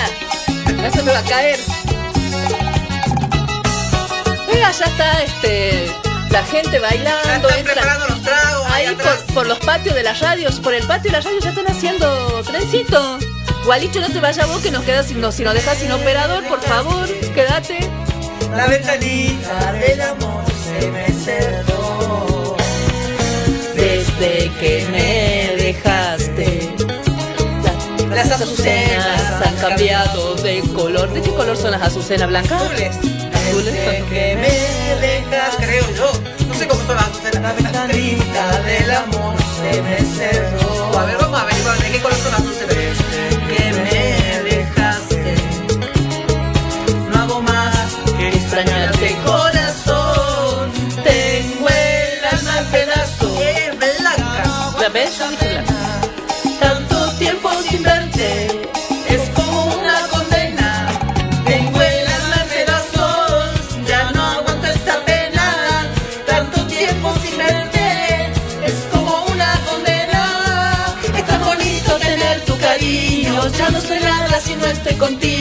Y tenerte siempre conmigo, ser tu amigo en las noches de frío. Tan bonito tener tu cariño. Bueno, ahora no te la voy a bajar el Dato cultural, las azucenas son los lilium. Son blancas. Son blancas.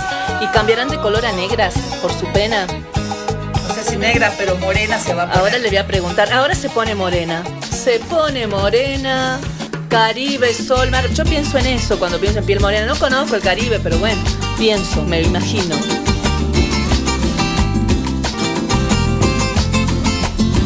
Es la magia de tu cuerpo o el perfume de tu aliento. Curiosamente, hay un tema de Horacio Guarani que se llama Piel Morena y empieza, dice Piel Morena de Azucena. La refe, la refe cultural.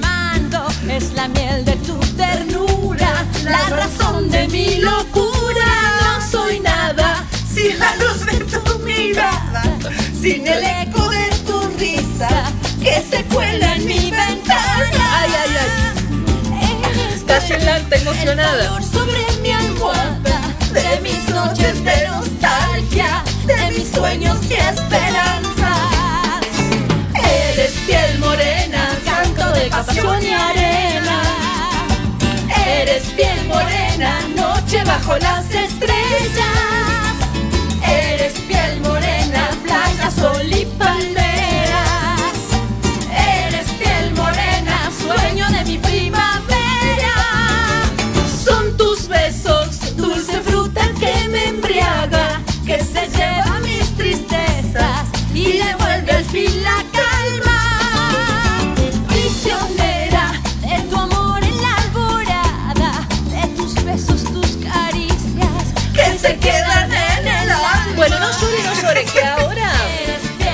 Que viene ahora es para vos. Es para mí. Es para vos. para mí desde niña. Sí, alguna- sí, sí, no podía no estar algo de este señor que a Verónica Me levanta la le temperatura. levanta la temperatura de una forma que mejor no contemos. No si canta bien, pero. Pero no me importa. baila bien, se ve bien. A veces uno lo mira nomás y no lo escucha tanto.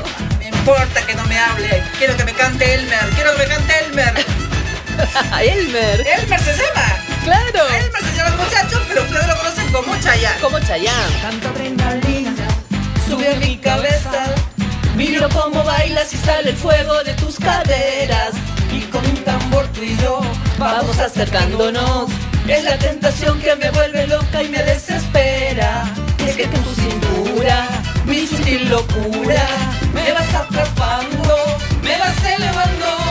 Y es que está en tu cuerpo, nena. Me respira vida, nena. Y es que tienes todo en esta vida pa' gozar. Baila que ritmo te sobra. Baila que bailame, acércate un poquito, Salome.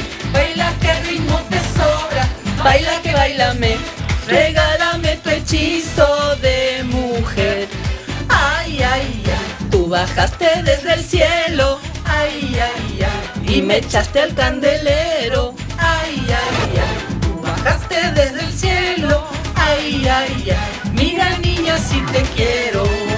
Bueno, Yo me estoy cansada cantándolo nomás. eh, bueno, no, nos movimos un poco, bailamos, hicimos. Bueno, está esta previa, nos puso ahí ATR, como dicen los chicos, para empezar a full, a se- a- para seguir, digamos.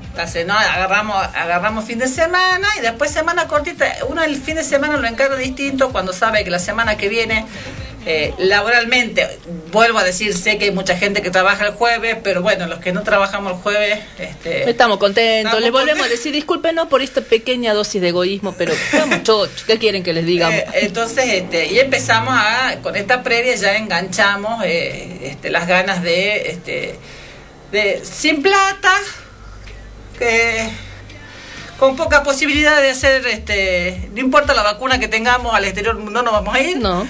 Entonces, eh, un poco de música, un poco de este, una vuelta por acá por los alrededores, si no, si Algún se- buen encuentro con amigos que siempre te, te levantan, te curan el ánimo cuando Sí, andas me medio parece que bajona. a los amigos me parece que no quieren emborrachar porque yo veo mucho alcohol. No sé si habrá este para comer, pero para chupar parece que va a haber.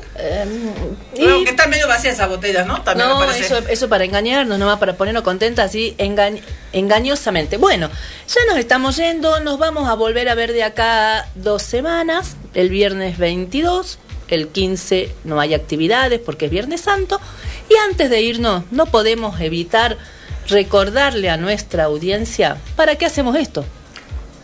Esto lo hago para divertirme, para divertirme, para divertirme. Esto lo hago para divertirme, para divertirme. Ya saben, págueles abogade, eh, lleve a los chicos al colegio no nada más, baile mucho, diviértase, no caiga en la grieta y nos escuchamos. No el- caiga en las grietas si quiere. Ya nos dijo nuestro entrevistado que hay que caer en las grietas. Agriétese todo lo que quiera, caiga en Aprender a las grietas. caminarlas, dijo. Dijo aprender a surfear las grietas. Nos Así- vemos el viernes 22.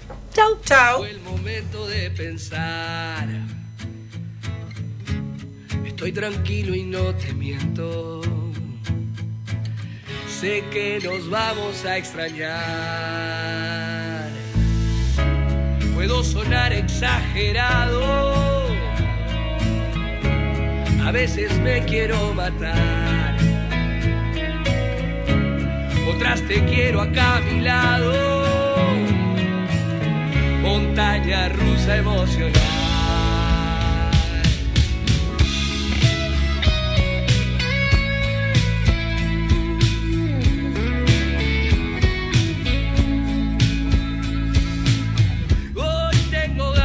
Contarte cómo está todo por acá. Voy esquivando este desastre.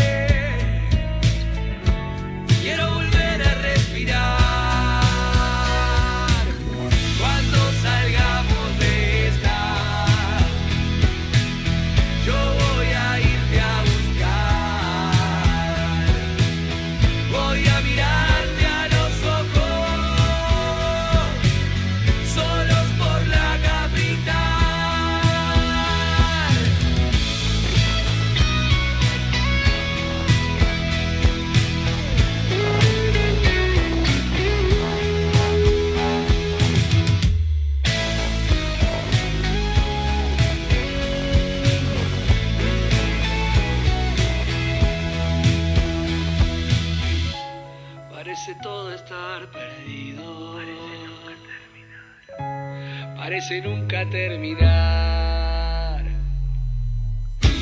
Queda el abrazo de ese amigo.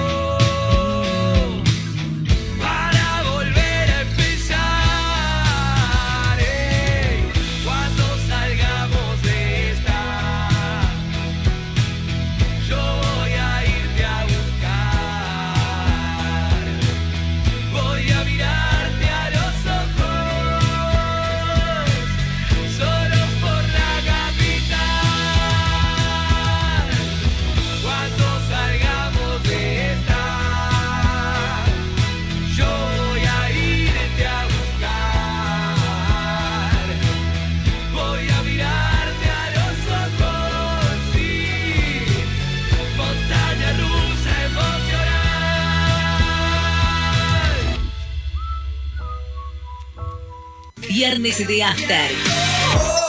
Viernes de After. 88.1 FM Noticias.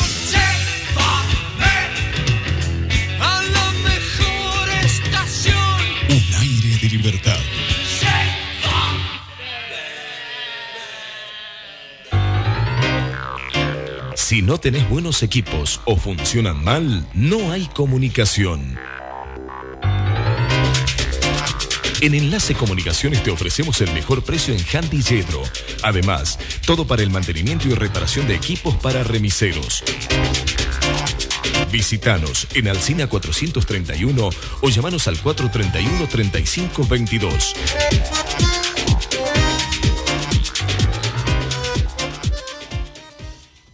Estamos ejecutando el Plan Municipal de Nivelado y Enripiado de Calles. Estamos presentes en más de 90 barrios. En 60 días tendremos 800 cuadras renovadas. Estamos haciendo Municipalidad de Salta. El Silbador. Martes y viernes, 15 horas, por FM Noticias.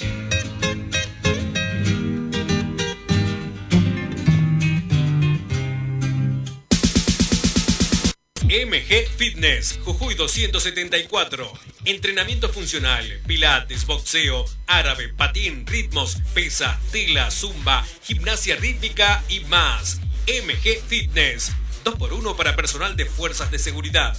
Consulta más promos al 3875 812999 o al 3875 603998. MG Fitness. Vení a moverte. 88.1 Volveremos a cantar, sobrevivientes de tanto infierno. FM Noticias, la opinión de la gente. Que tu sangre cante en el viento como bandera de libertad. Que tu sangre cante en el viento como bandera